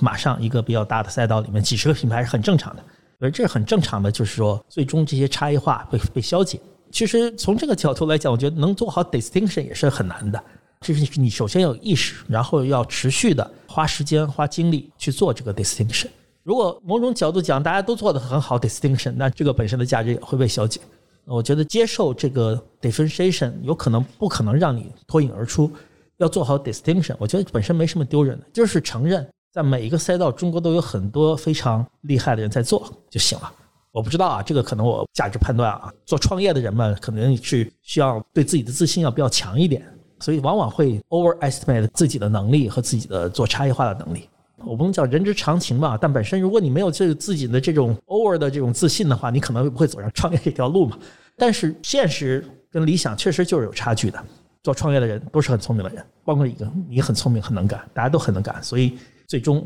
靠差异化是很难的。所以不如听 Sharp 这句话，虽然不太好听，但是呢。觉得更现实一点，可能听他的话，你长期的成功的可能性可能还会高一点。好呀，我们最后一点点时间哈，我给大家大概总结一下吧。就是这个 HBG 时代啊，传统的营销时代呢，最重要的就是渗透率，因为所谓的 double jeopardy 存在，那你的渗透率增加了，你的复购增加，所以是叫做一箭双雕啊。第二个，每次品类决策都是拉新，这一点就刚才我们也谈过了。我们有很多的通过我们互联网上的各种工具，可以保证我们的以前的老的用户能够被我们用更容易的方式触达。然后你做好用户体验，希望有更多的人能够直接的自然复购。消费者细分、品牌差异化定位，你说忘记它吧，嗯，最终还是要做 distinction，因为太卷了。记忆建立品牌和品类的长期链接，我觉得这个点是受到挑战了，但还是我们要做的。作为品牌人，你永远都要做的一个事情，只是说越来越难做。更多的是说，我们刚才讨论就是怎么在我们的叫第二真理时刻去建立这个品牌，让它反哺它的第一真理时刻，因为他知道啊，我用这个品牌，我的到时候体验是不一样的，所以我还会进行选择。最后就是建立规模优势啊，对于我们的品牌，其实现在尤其流量比较难的时候，其实是一个营销成本的这么一个竞争，就是当你的品牌的体量足够大，破了圈之后，你其实有很多的营销成本去给摊掉的。就是越是这种大的媒体，其实它的每个消费者触达的成本就会越低。对，就我们以前讲毛坯店，其实是一样的。KOL 的话其实是更贵的，所以你必须要有你品牌的客单价来支撑的。当然，这是一个权重一个守恒嘛，就是说信息量守恒。刚才我跟大家讲的，接触的人越多，你的成本越低，但是你的这个品牌定位也就越不清晰，就被稀释嘛，因为你要满足更多人的需求。刚才我就是为了这次，我想哎，物理学两大定律，我学物理的人啊，质量、能量守恒、熵增、信息总量守恒，就刚才我讲的。其实你品牌有多少体量，有多少营销预算，你能 deliver 的总的信息是一样。你要接触到更多的消费者，你信息就要每个人的分量就少，你的品牌定位就要越来越简洁，渗透率乘信息密度是守恒。然后熵增嘛，很多人都在讲啊，我们什么什么是熵增呢？就是热力学定律里面，熵熵是有序度的，熵增是说实际上是你的有序度下降，就越来越随机。我们的产品定位越清晰，其实就熵越低嘛。看一个品类分得很清楚，十个品牌，每个品牌定位目标消费者讲的它的区别差异点都很清楚，这是有序化的一个结构，它是非常低熵的状态。呃，真正的是当你的品牌要扩圈要增长的时候，你一定是熵增的。就是你的品牌定位越来越不清晰，因为接触的不越来越不同的消费者，他的需求偏好一定是越来越模糊的。平均下来，当你这个覆盖所有的消费者的时候，你其实就是当你是整个品类的时候，就没有任何差异点。所以你要了解这个，就是你自己品牌定位到底定的多窄，跟你的业务的目标其实是有关系的。但是你一旦要增长，你的定位是一定要 sacrifice，就是一定是个上增的一个过程。不知道这种解释之后是不是讲的更复杂了啊？但是为了套上流行的，大家喜欢谈熵增嘛，所以我把熵增跟这个刚才讨论联系在一起。当然，希望长期来讲，当然我知道很多的投资机构其实也看 up 新消费，他看的第一个指标其实不看你的渗透率的增长，他看的你是复购，因为这个会决定于将来你的很多的这个可持续啊可持续性。对，我觉得两个是有机整体，缺一不可。我自己认为，还是消费者信息品牌差异化这个定位还是非常重要的。只是你希望靠着它变成一个持续性的一个增长，这是不太可能的。当你进入这个赛道的时候，啊，进入这个市场的时候，你需要一个差异化。但是很快你需要用差异化加上你的 distinction，甚至后面更多的是 distinction。你知道你差异化被会被人家复制，所以你要有自己的 distinction。大家如果有兴趣的话，可以看到那个 Nike 的新的 CEO，他是一个搞数字化出身的，然后他有一个讲法，我觉得非常有启发，就是他说，他公司战略很简单，就是消费者希望在他想要的时间、想要的地点，按照他的需求来实现。那你 Nike 不管是卖鞋、卖运动还是卖什么，你其实要在这个 right moment，在这里面，其实某种角度去讲，你的 zero moment truth 和 first moment truth 就是应该合在一起的。分开的话是反人性的。我就是要在买鞋的时候，我需要买鞋的信息，我要买鞋的体验等等，然后我做决策。我为什么要先看广告，看一大堆广告，过几天、过一个月我再去 Nike 店里呢？这个是不经济、不科学、反人性的，也是一种资源的浪费。所以在这种角度讲，那你 moment truth 两个合并，我觉得对消费者是好事，对品牌肯定是个挑战，但是对消费者是个好事。那我们怎么顺应这个潮流？我们的营销怎么去改变？我们以前做品牌是为了这个 memory structure，那现在我是做品牌，是不是要做点别的事情，才让我们做品牌的人有价值？谢谢哈。然后这是我们二零二三年就我们读书会的第二季哈。我们在过去一年里面，我们每个月读一本书，读了十二本书。然后这次是我们第二季第二年了，相当于第十三本书。然后这一次也是我们第一次做线下的读书会。然后呢，我也特别感谢哈，我们有将近四十位听友，我们。在线上，我们以共读的方式，我们在飞书文档里面，大家自己去把自己的 notes，然后写下来。所以今天有线上的，然后在不同的城市，然后也有线下在上海来到我们现场的。那接下来我想把这个时间就交给大家，所以大家听了我们刚才这么长时间哈，主要是我个人的一些问题。你们在读的过程当中有哪些问题？我觉得也是一个非常好的机会，然后跟方军总来做一些交流。我们这个麦。接下来是 open 麦哈，然后这个麦是 open 的，然后也可以来我这儿也行。还是先来问问题好了。对我这个问题，其实因为我现在也在创业，就是我是从快销，然后跨到一个新的完全不一样的品类。我现在在做这个男士生活方式的品牌。我感兴趣的话题就是，其实刚刚有提到，我希望可能再深入一点，就是嗯跨品类的，就现在就这套理论提供给我们的方法。然后现在其实很多书中的案例都是基于快消品的一些实证。那这些比如说在服务行业，那他提到了银行的案例，但是是不是在其他行业有没有数据，或者说从您的判断来说是不是适用的？这个是我比较关心的话题。或者说你还观察了哪些这个行业可能这样的定律是有效的？我最早看那个 Repeat Buying 那本书啊，它其实。自己号称他的那个品类不仅仅是快销，他甚至说他看航空公司买汽油，他也做过这个类似的研究，发现也是这样子。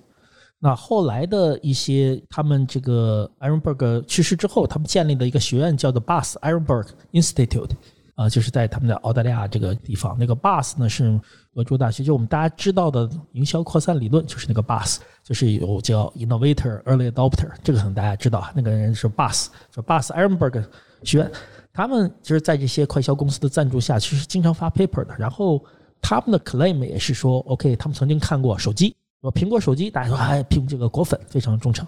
但实际看到苹果和安卓手机之间的这个购买里面。根据他们的 claim 啊，我没有看到数据，是一个 claim，是说 OK，这个 double jeopardy 也是一样的，这个理论也 hold。从他们发布的东西里面来看呢，就是说还是跨很多的品类啊，就是在很多品类里面，消费者的行为其实也是类似的，就是很多的产品其实对他们来讲是可替代性非常强的。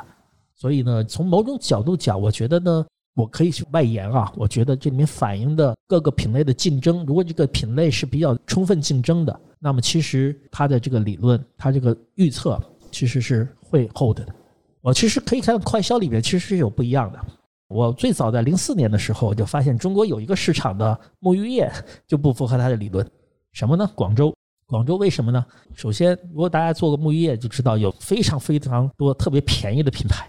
因为广东那边大家现在知道就是很多 OEM 的厂商那时代非常便宜，便宜比舒肤佳啊什么的要便宜这个三分之二。所以会一群消费者，你可以看到里面就一群消费者，他们就买这个品牌，买这类品牌这几个品牌。然后还有一个呢，就是也是有两个牌子，一个叫六神，一个叫多芬。六神只在夏天用，多芬只在冬天用。你就可以看这两个品牌的 penetration 很高，复购很低。为什么呢？一年它只买一次，而像舒肤佳啊这种一年四季都用的，它的这个频率就高。所以你可以看到市场细分是有的。我第二次看到不太一样的是在哪？在日本的洗发水市场。日本的洗发水市场，你可以发现，哎，有几个牌子特别的贵，很高端的，然后它的这个消费者就是复购很高。某种角度讲，它是不同的市场，但是你把那个高端的市场放大出来看，又是符合它这个规律的。所以在不同的市场里面，有的时候一个市场会发生细分分分化，在这个不同市场里的品牌，其实是你放在一起的时候是不符合这个规律。但是你在每个市场里面有几个品牌开始竞争了，你发现就符合这个规律了。所以，比如说男士护理，在以前的来讲的话，其实品牌不多的，但现在也蛮多的。我在联合利华做孵化器，我的一个品牌叫关二哥，可能也是竞争对手。有蛮多的品牌，那你可以发现，如果大家定位其实是差异化不大了，你第一个进可能有点差异化，后面的话你可以发现，应该多多少少就有这种规律了。我没有数据，如果你有数据的话，我们可以一起看一看，因为讲的还是人性和竞争的关系嘛。这些我觉得很多品类都是一样，除非你真的壁垒，很多的壁垒，比如说像你看运营商以前都是垄断的嘛，那你是没办法。只要是相对比较自由竞争的，没有什么太多进入壁垒啊，什么竞争壁垒的。基本都会出现这种情形。来，其他同学也可以分享一下自己读书的一些 get 到的点，或者觉得有启发的啊。因为我们今天也不光是对话，其实也是一个分享。其实我有个问题，就是说，如果我之前读过其他那种专业的市场营销的书，然后这次正好有机会，老师又推荐了这本书，那它里边很多观念是相冲突的。那我作为一个读者，我应该怎么样去辨别哪些理论是正道，哪些是歪的？这是最大疑问。第一，我也读过很多书嘛，然后呢，我发现 marketing 里面的这些理论的书的话，大多数的话都叫案例型的。你看里面讲的，他会给你一些案例。你有没有见过像这本书里面会给你做很多实证分析的？应该很少吧，几乎是没有的。所以案例型呢，就会有一点。问题啊，就是大家看案例型的书，你就永远要有一根弦，就是他是会挑嘛。我给大家举一个例子啊，就有本书叫《基业长青》（Build to Last），你到网上去看一下啊《基业长青》那本书里面，长青那些公司现在有很多倒闭了呀，或者什么样子的，这就是 selection 啊。那里面 GE，GE 现在出问题了嘛，对吧？然后另外一家公司就基本上基基业长青里面看，现在我记得还马马虎虎的就是宝洁了，其他公司多少都出问题。所以案例 base 的那本身它就有个挑选的，它会 filter 哪些案例能支持它的理论，它自然会选嘛。我做作者，我不可能选的案例不支持的。其实这本书里面也一样的，就像我讲，他总是做 snapshot 的，而且他选的那些品类，我我当时就想说，我把广州的那个 沐浴液的案例我贡献给你吗？他肯定不要的。我或者他其实在书里面会讲啊，都是有些特例的，但是最起码这里面讲的东西里面是大量的数据支持的。而不是简单几个案例，所以为什么我会一直说，虽然我这个 PPT 我叫科学的对的，我认为它在我们现在这种发展啊、变化呀，还有它本身的分析方法没有历史性的分析，它还是有问题的。但本身还是说，在所有的这些 marketing 理论的书里面，我觉得它是最有数据支撑的、最 solid 的。它讲的东西，起码在它的这种假设、它这种环境理解之后，它就是对的。我我没没有什么问题。但是我也知道，就刚才我讲的啊。你看书最好要了解它的背景，所以我当然是建议这本书跟那个 Repeat Banking 一起看了。不过那本书相对比较 technical 啊，就是里面统计的东西多一点。有两个在一起看，你会发现啊，这里面哪些适用，哪些不适用，你自己可以有更好的判断。刚才我们也讲到，就是环境的变化。像方军总，他主要领域是营销科学哈，就真的把营销当一个科学啊来去看待，用更多实证和数据支撑的这样的一些结论。理论上，我们现在比以前的 market 多了很多数据。就现在的环境下，我们其实多了很多的数据，但这些数据有没有被得到很好的使用？是的，是的，这是现在最主要的一个挑战。如果你你看我的 PPT 里面，其实我有大量的数据。对，我觉得你看现在天猫也好，字节也好，包括像小红书啊，就现在的平台，其实他们比以往就是单纯是 media 的时候，其实打开了更让渡了更多的这个数据的接口和可能性啊。虽然就是说。我们讲一方、二方、三方，其实还是有一些限制。但是我觉得从大的方向上来讲，其实甲方可用的数据其实是比以前多的。是的，是的。然后另外一方面，就是我觉得为什么 D to C 这个战略还是很重要啊？就除了刚才 Nike 讲的，就是从消费者完，它是完全消费者视角，就是我们从消费者的价值的角度来讲。从 business 经营的角度来讲，从生意经营的角度来讲，你不做 D to C model，不去把原来的那种 wholesale 批发，因为你一旦进入批发，你就没有数据了，用户就不在你的手上。然后现在我看大部分的在做 D to C 转型里面，很重要的就是说，我的 ERP 打通，我的会员系统打通，我的现金流我要打通，最终你要获得大量的真实的用户数据，因为你有这些数据了，你才能真正去做有意义的这样的一个分析。很多我们今天想探讨的这些东西，才能有实证的。一些结果来去支撑。我觉得这也是现在这个时代，因为今天我们读书会大部分的很多同学也都是新的 marketer 哈，就是新的营销从业人员。我觉得其实也是一个很好的时代，就是大家可以从以前闭眼做，现在是可以，就是真的是为什么我们讲从 madman 到 massman，就是这样的一个逻辑啊。massman 是说的很好，对，其实不管有没有大数据啊，我觉得传统快销行业，宝洁啊、联合利华呀、Coke 啊这些，其实一个很重要的一个培训，就是依赖数据的分析。或者这种那个数据的思考的一种方式，这点呢，我觉得一个小小的悖论啊，就是因为互联网啊、数字化营销起来之后呢，其实大家每天做营销也好，做运营也好，都有大量的数字。但是呢，我觉得真正的用数据做更高层的战略性的思考的这些能力呢，并没有真的显著提升，甚至还有点下降。尤其在市场部里面，不仅是我的啊，我这个样本量也不大，我就跟大概十几个 marketing VP 聊了一下，大家统一的感觉啊，这个也不是说代沟之间、代际之间 PUA，可以理解。如果我是我入行，我每天做小红书运营，每天做这个运营，我就看这一块东西，每天非常的忙，我其实没有时间去了解一些不同的一些 strategy 的这种分析的 framework，可能像我这本书里讲的 framework，你可能从来都没有看过的。但是这个 framework 在联合利华、在宝洁，我们那个时候在互联网起来的时候，其实每年我们的 brand audit 里面，我们都是看的，然后会看我的品牌、我的 penetration 和复购，在这条曲线上面和下面，如果是上面意味什么，下面意味什么，对吧？我会了解这个东西，包括我的竞争对手，通过这个东西来帮助我分析。在这种角度讲的话，我觉得有些传统的一些营销的一些数据分析的能力啊，可能大家可以通过读这些相对来讲比较 traditional 的书，你不见得百分之百去同意它的结论，但是它里面的一些思维方式，我觉得对我们是有帮助的，就是更多的跳出一个品牌甚至一个品类的视角，对吧？现在就是说最大的问题，阿里啊、字节，它会给你提供品类的数据，但是这里面你要做出结论，你不能靠一个品类一个个案，要看很多的品类不同的个案。然后去总结说啊，这里面可能有一个不同的规律。对我看到一个品牌一个品类说，哎，这个私域很有效，但我绝对不敢说私域或 CRM 对另外一个品类有效。我需要看那个品类的数据，对吧？美妆大家说这个私域很好，为什么我可以做 cross selling，做 up selling，护肤七部曲嘛，你要卖它七部嘛，起码卖七个产品，对吧？我洗衣液其实某种来讲，那个 laundry 现在也是这么做了，pre treatment，然后洗衣的时候，然后 post treatment 我也可以系列产品。但是另外一些可能就不一样，你就卖可可乐的，对不对啊？你就是一个可乐，你不说卖完可乐之后还有一个 post 可乐，对吧？呃，卖酒的有可能啊，喝我知道卖酒的那个解酒，对吧？喝之前是喝之后，开个玩笑。好而说每个品类是不一样的啊。OK，对，好，在座还有其他的同学有些问题吗？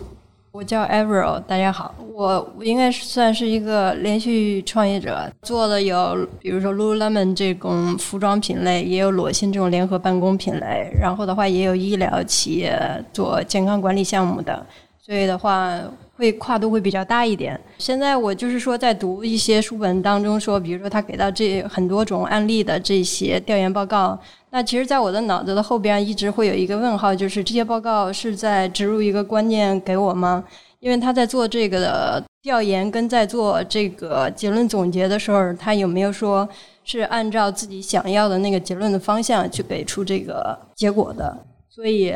我在看这些数据啊，还有在了解一些报告的时候，我可能就是让这个东西从我脑子里过一下，并不会刻意的让它留在我脑子里边，所以会有这个疑问在，就是说为什么行业里边会有一些花费了大量时间跟精力去做的调研报告，可能得出的并不是最真实、最客观的一个结果。我们现在比如在群里，大家会每天发大量的报告，啊，然后大家就收藏，嗯，然后我也积灰然后很多报告都没有被打开，也没有被嗯真正的去 dig in，就是说它的质量和它它的有效性哈。跟你面临同样的问题嘛？我每天也是很多的，这个我这个里边有个 folder 全是这个报告，好几百个啊。然后一些朋友专门做报告，说你都不用存了，你想要什么报告，我这边好几千个报告。我们是信息爆炸的一个时代啊，所以不是 promote 这本书啊，我这个也不提 commission，我觉得 反正也绝版了，对吧？买也买不到。对，那我们拉了一波销量在淘宝。对对对对，相对来讲，包括现在互联网平台给你发的东西嘛，啊，它自然也后面也有商业目的的嘛，比如说是推广一些它的一些营销工具啊，或者营销理论啊，等等等等。所以大家只能是说批判性的看啊，这个批判性的我觉得是一个中性词。联合利华现在 Global 的一个 CEO 叫 Alan Job，刚刚退休嘛，他原来在中国的时候就跟我聊过，说你们中国教育真的很好，但是你们就缺乏一个叫 critical thinking 的一个。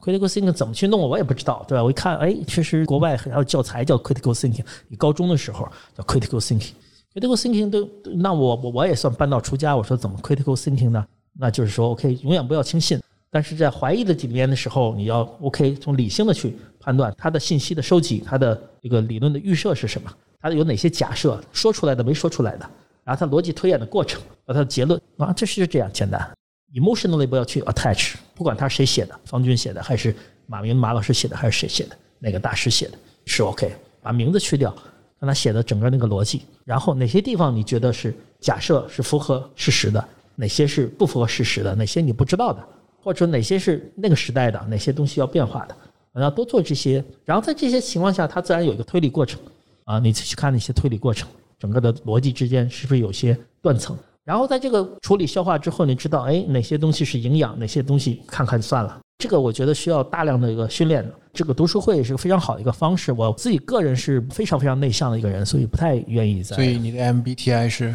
可以猜吧，反正 第一个字母肯定是 I 嘛，对吧？我是非常 I 的一个人，读书从来不跟人分享。我看完之后自己闷着，你让三我看了三十年，我都都没有跟大家分享。但这本书确实我是因为你我才关注到这个。啊，对，就是后来嘛，就没办法，知道我要出来做咨询了嘛，必须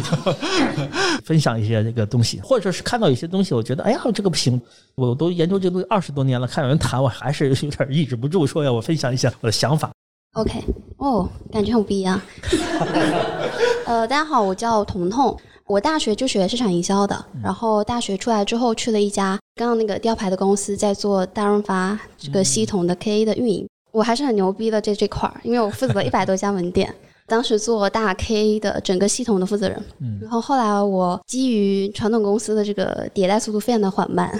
就去了乙方公司，现在叫 SaaS 公司，做解决方案相关的。涉及的领域是，就以前在有赞做的就是私域，然后后来在一家人工智能公司做，也是解决方案相关的，核心的命题是会员运营。其实我们就上一段公司其实就在帮，比如说雅诗兰黛、欧莱雅之类的做它会员的触达的这个，只是我们那时候的工具叫 AI 电话，嗯，外呼，啊外呼，对对，我们应该是外呼 Top One 的 SaaS 服务公司。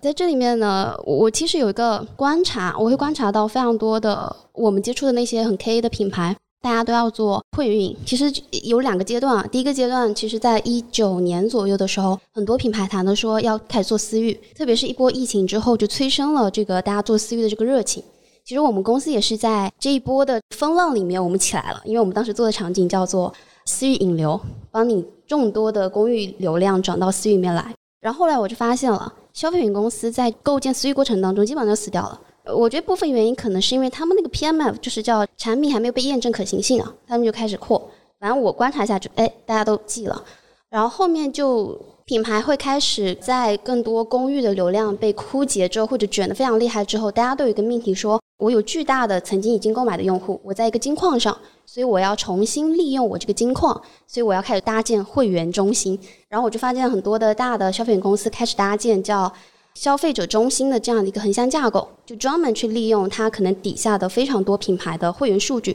想重新构建，由此让这方的会员产生更多的价值。然后我就发现，其实还是很迷茫的。大家其实还是不到知道，说我到底要给会员提供什么样的价值，以及我到底要跟他接触到什么样的程度上是最经济的，这是个问题。我到现在其实也没有想得非常的明白。虽然我也曾经给他们构建了非常多的所谓的方案啊，我都没有看到结果。感谢你的真诚啊！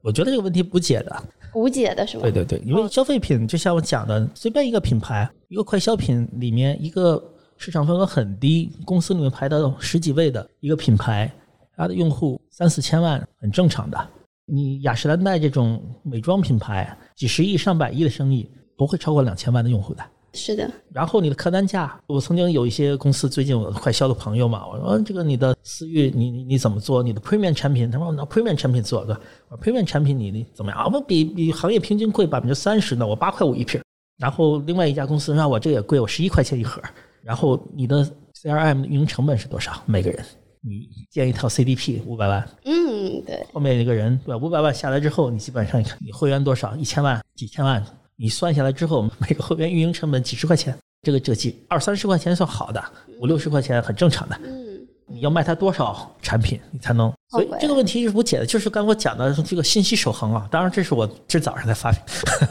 啊，这早发明了。但是这个路数是这样的，就跟他们讲，就是你需要几千万、上亿的消费者每年去买你的，你的现有的用户也是千万级、上亿级的。跟他触达的最有效的手段是什么？当然，私域可以是，因为你发短信或微信，微信是不花钱的，沟通本身不花钱。对啊，短信的话，你谈便宜点，三分多、两分八，很低的。但两分八其实并不便宜，跟那个广告比起来并不便宜。所以这种情况下，那其实就是一个效率的问题。我从来不怀疑这个私域它有效果，你给他沟通它是有效果的，但是它效率是不行的。这跟你的品牌的特征有关，你要同时跟几千万、上亿的消费者，哪怕是他你现有的用户有几千万、上亿的，你就这么多预算，最最有效的是什么？传统的媒体触达反而最有效。但是不同的品类，一般，美妆就非常适合，因为美妆做得很好，但坏销认为啊，我能做美妆的事情，错，不一样。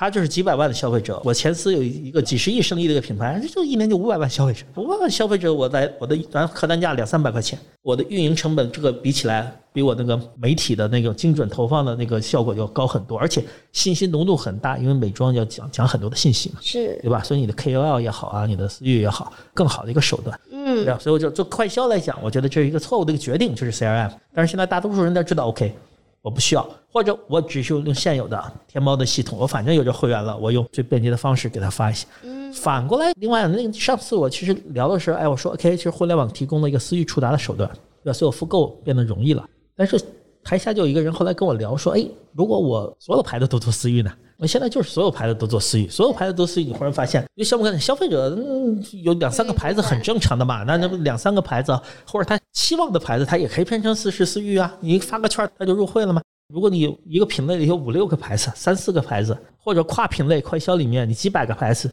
微信又很黑的出了一个东西叫折叠，看都看不见了，它就变成跟公寓其实是一样的了。所以我觉得这个就是大家 先先不要讲什么价值了，我就用我的信息守恒定律啊。现在我觉得这个太好了，这个我要专利一下啊。守恒定律你就知道，OK，这肯定是不是个有效的方式，跟你一个品类特征是有关系的。然后快销公司，我前两天跟有某某啤酒公司，它有一个业务叫精酿啊，这就不太一样了，对吧？它还有线下店的，它的客单价、复购什么就比较高，我觉得你可以去考虑。如果它就是还是那个三五块钱的那个啤酒，我觉得就没有价值。反正我个人的看法啊。嗯，OK，啊它就是有一些非常明确的限用条件嘛，它并不对的对的是说所有人都可以搭建所谓那个私域，可以给在私域里面给用户嗯提供价值。对你最后给他价值时候可以发你个五毛钱的券嘛？但是你这个五毛钱券，其实它本来就要买你的话，这五毛钱是很大的一个成本的。你上几千万人，五毛钱的券也是上千万的一个预算了，嗯是的对不对？上千万的预算，其实你在媒介里面，你可以做很好的一个媒介的一个采买了。我我对还有一个小问题是我之前我我自己会混沌的一个点是，嗯今天到底品牌和经营的关系是什么？就是我举个例子来说，现在大家无论是比如说你在投这个抖音，嗯投所谓的 KOL、KOC 等等，还是你做私域，其实品牌的目的，它其实都是看 GMV、看 ROI 的嗯逻辑在做这件事情。就我觉得它好像出发点并不是说所谓那个品牌价值或者是用户价值，我比较落地，我看到大家好像都是这么做的，所以我想看看老师你对这个事情的看法。啊，我现在不在甲方了，所以我可以乱喷嘛。我觉得这个确实是这个啊。原来我们谈另外一件事情啊，就是在那个线下我们叫促销，价格促销。然后我们有一个比喻，我们说这个线下促销呢，对于品牌，它就像鸦片，你不抽不行，销量上不去；你抽了，就发现你就跟抽烟一样，或者抽鸦片一样的，就变成了是一个促销依赖症。你不做促销，销量就跌；你做了促销，就发现你需要更多的促销，走向一个恶性循环。在这种我不能叫流量导向嘛，就是完全短期 GMA 导向的环境下，其实抖音这种所谓的效果广告，它只是一个广告吗？里面一定带着促销的，一定带着 incentive，我们叫，或者是以促销的形式，或者以其他的什么形式。所以是抖音在这种投放有效呢，还是促销在有效呢？如果你把整个的 ROI 算上，其实是很差的。我们就反过来问你的目的，你的目的是在用抖音或者谁这个投放促销同样的事情吗？如果是在做促销同样的事情，对不起，这是另外一种高级的鸦片，数字化的鸦片，对吧？带着内容啊、互联网新营销这种各种帽子的鸦片，包装好一点的鸦片。但是如果比如说要看品牌方自己想没想清楚啊，我觉得这个很多时候是自上而下的，市场部或者是整个这个公司的 leader 有没有想清楚？我到抖音上做是为了什么？为了 drive 短期的销量吗？因为现在我确实听说很多人说，哎，你看那个抖音电商唯一的增长亮点，天猫也不涨，线下也不涨，就抖音在涨，所以我一定要在上面涨。领导是很清晰的，我就是为了 drive 销量给领导看的嘛。啊，这段 实话一定不能假，不能掐。他实际上并不是说建设品牌为目的了，这个你能很很清楚，就是领导想那么做，下面当然就做这些东西了。对，所以那这么说，其实真正意义上在建设品牌的品牌不多吧？是的呀，不多了呀，大家越来越多被短期销量的压力。我现在离开了，我说我站着说话不腰疼啊！你要建设品牌，我坐在那里，我也会说我我今年的奖金，我明年的工作，我决定我今年销量达不达标，对吧？呃，是的，我发现我跟很多，即使他是新消费，我原来观察新消费马上这个基金要撤资了，那得有达到目标嘛？对。对，我发现即使它是新消费，所谓原来刚开始讲的什么用户故事，后面也会变非常现实的，就是 ROI，all in 抖音对吧？搞销量或者 all in 什么？这个我不知道读书会讲不讲啊？我觉得资本主义的本质嘛，对吧？资本一定要生利的。哦，明白。所以其实品牌的终极目的其实也是为了 GMV，只是它是个更长期的建设。呃，可以这么讲嘛，就是长期的 GMA 和短期的 GMA。那那如果执行的人或者领导他对短期的这些人都是人嘛，对吧？他会更多人会为短期的 incentive。这个社会心理学里面其实有，我们会偏向于短期的 gain，而这个短期的 gain 和长期的 risk，我说的短期的 risk 和长期的 gain，所有的人都会偏好说我要。哦，短期的更，长期的 loss，这个是人的本性，没有办法。那我最后问一下，这是在中国特别明显是吗？比如说海外的一些品牌。如果我跟你讲那个毒药的事情呢，肯定是从欧美先开始的。哦。啊，就是这个价格促销毒药。九十年代中期，我看 Journal of Marketing Research 上面就讲啊，很多品牌已经会遇到这个问题，大量的预算减少广告投入，投入到线下的这个促销里面去。然后让渠道商有更多的话语权，消费者被训练得只买促销，品牌丧失。一九九四九五年呢，Journal Marketing 上面就已经有这个了，说明这个事件已经发生了很长时间了。我说了，历史 rarely repeats but always runs。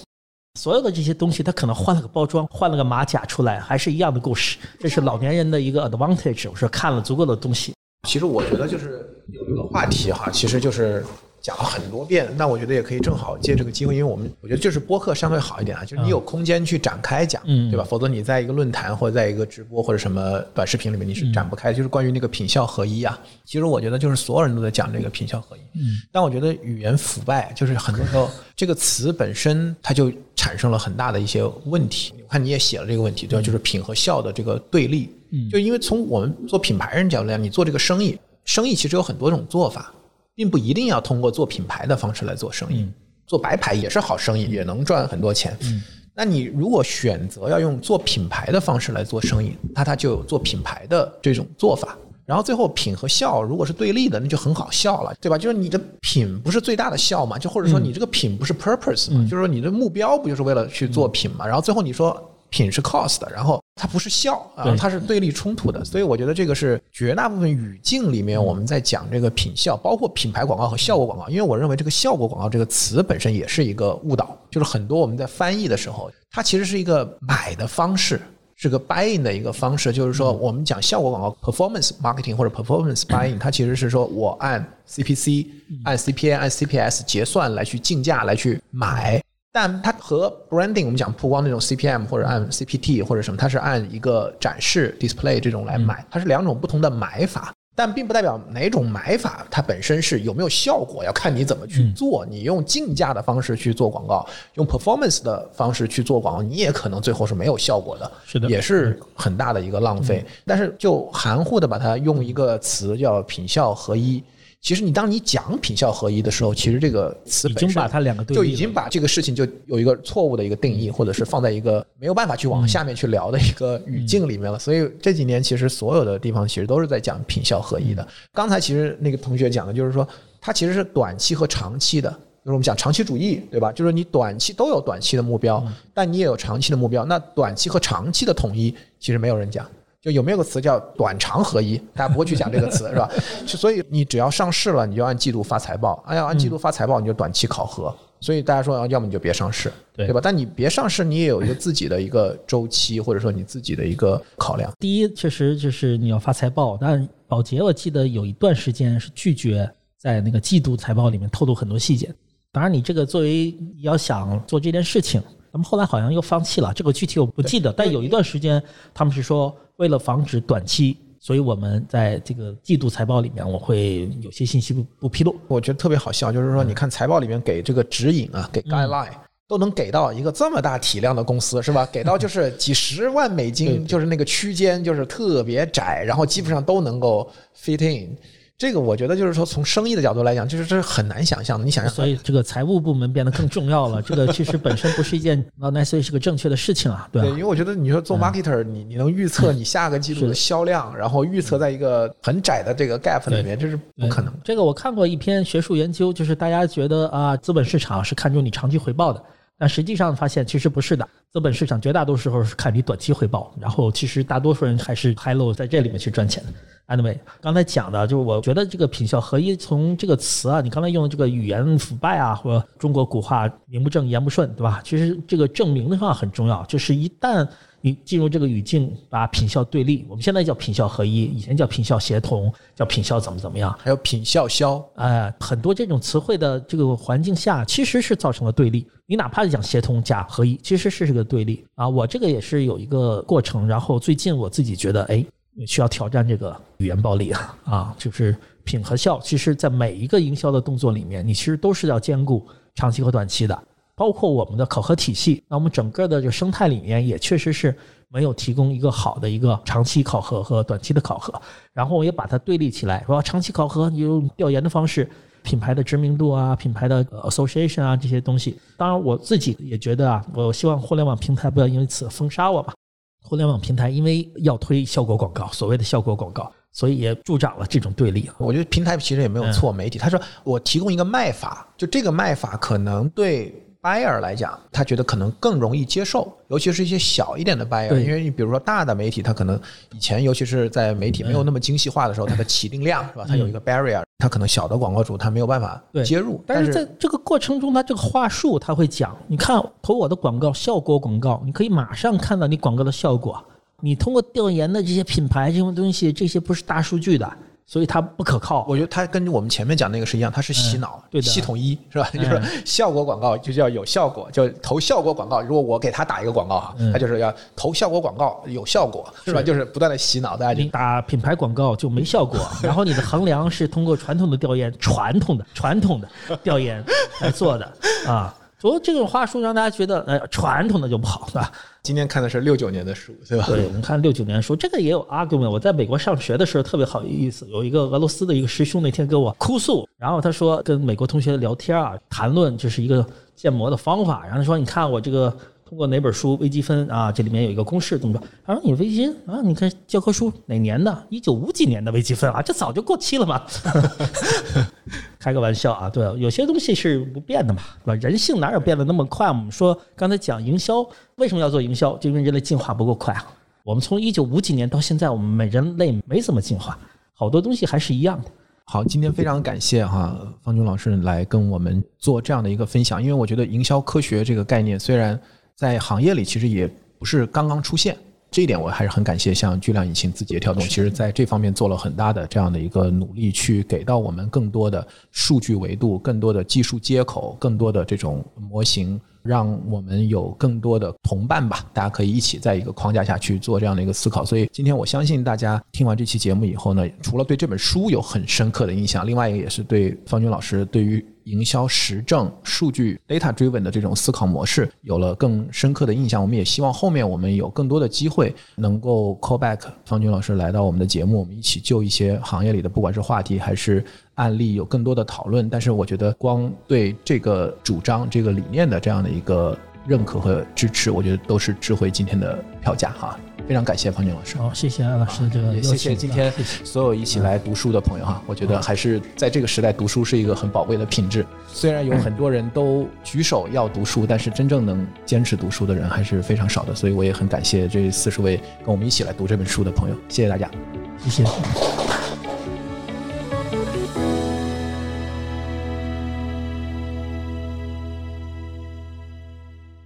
我们的节目成立了听友群，来自苹果播客的听友可以直接加我们小助理微信 Beyond Pod 二零二一，全部字母小写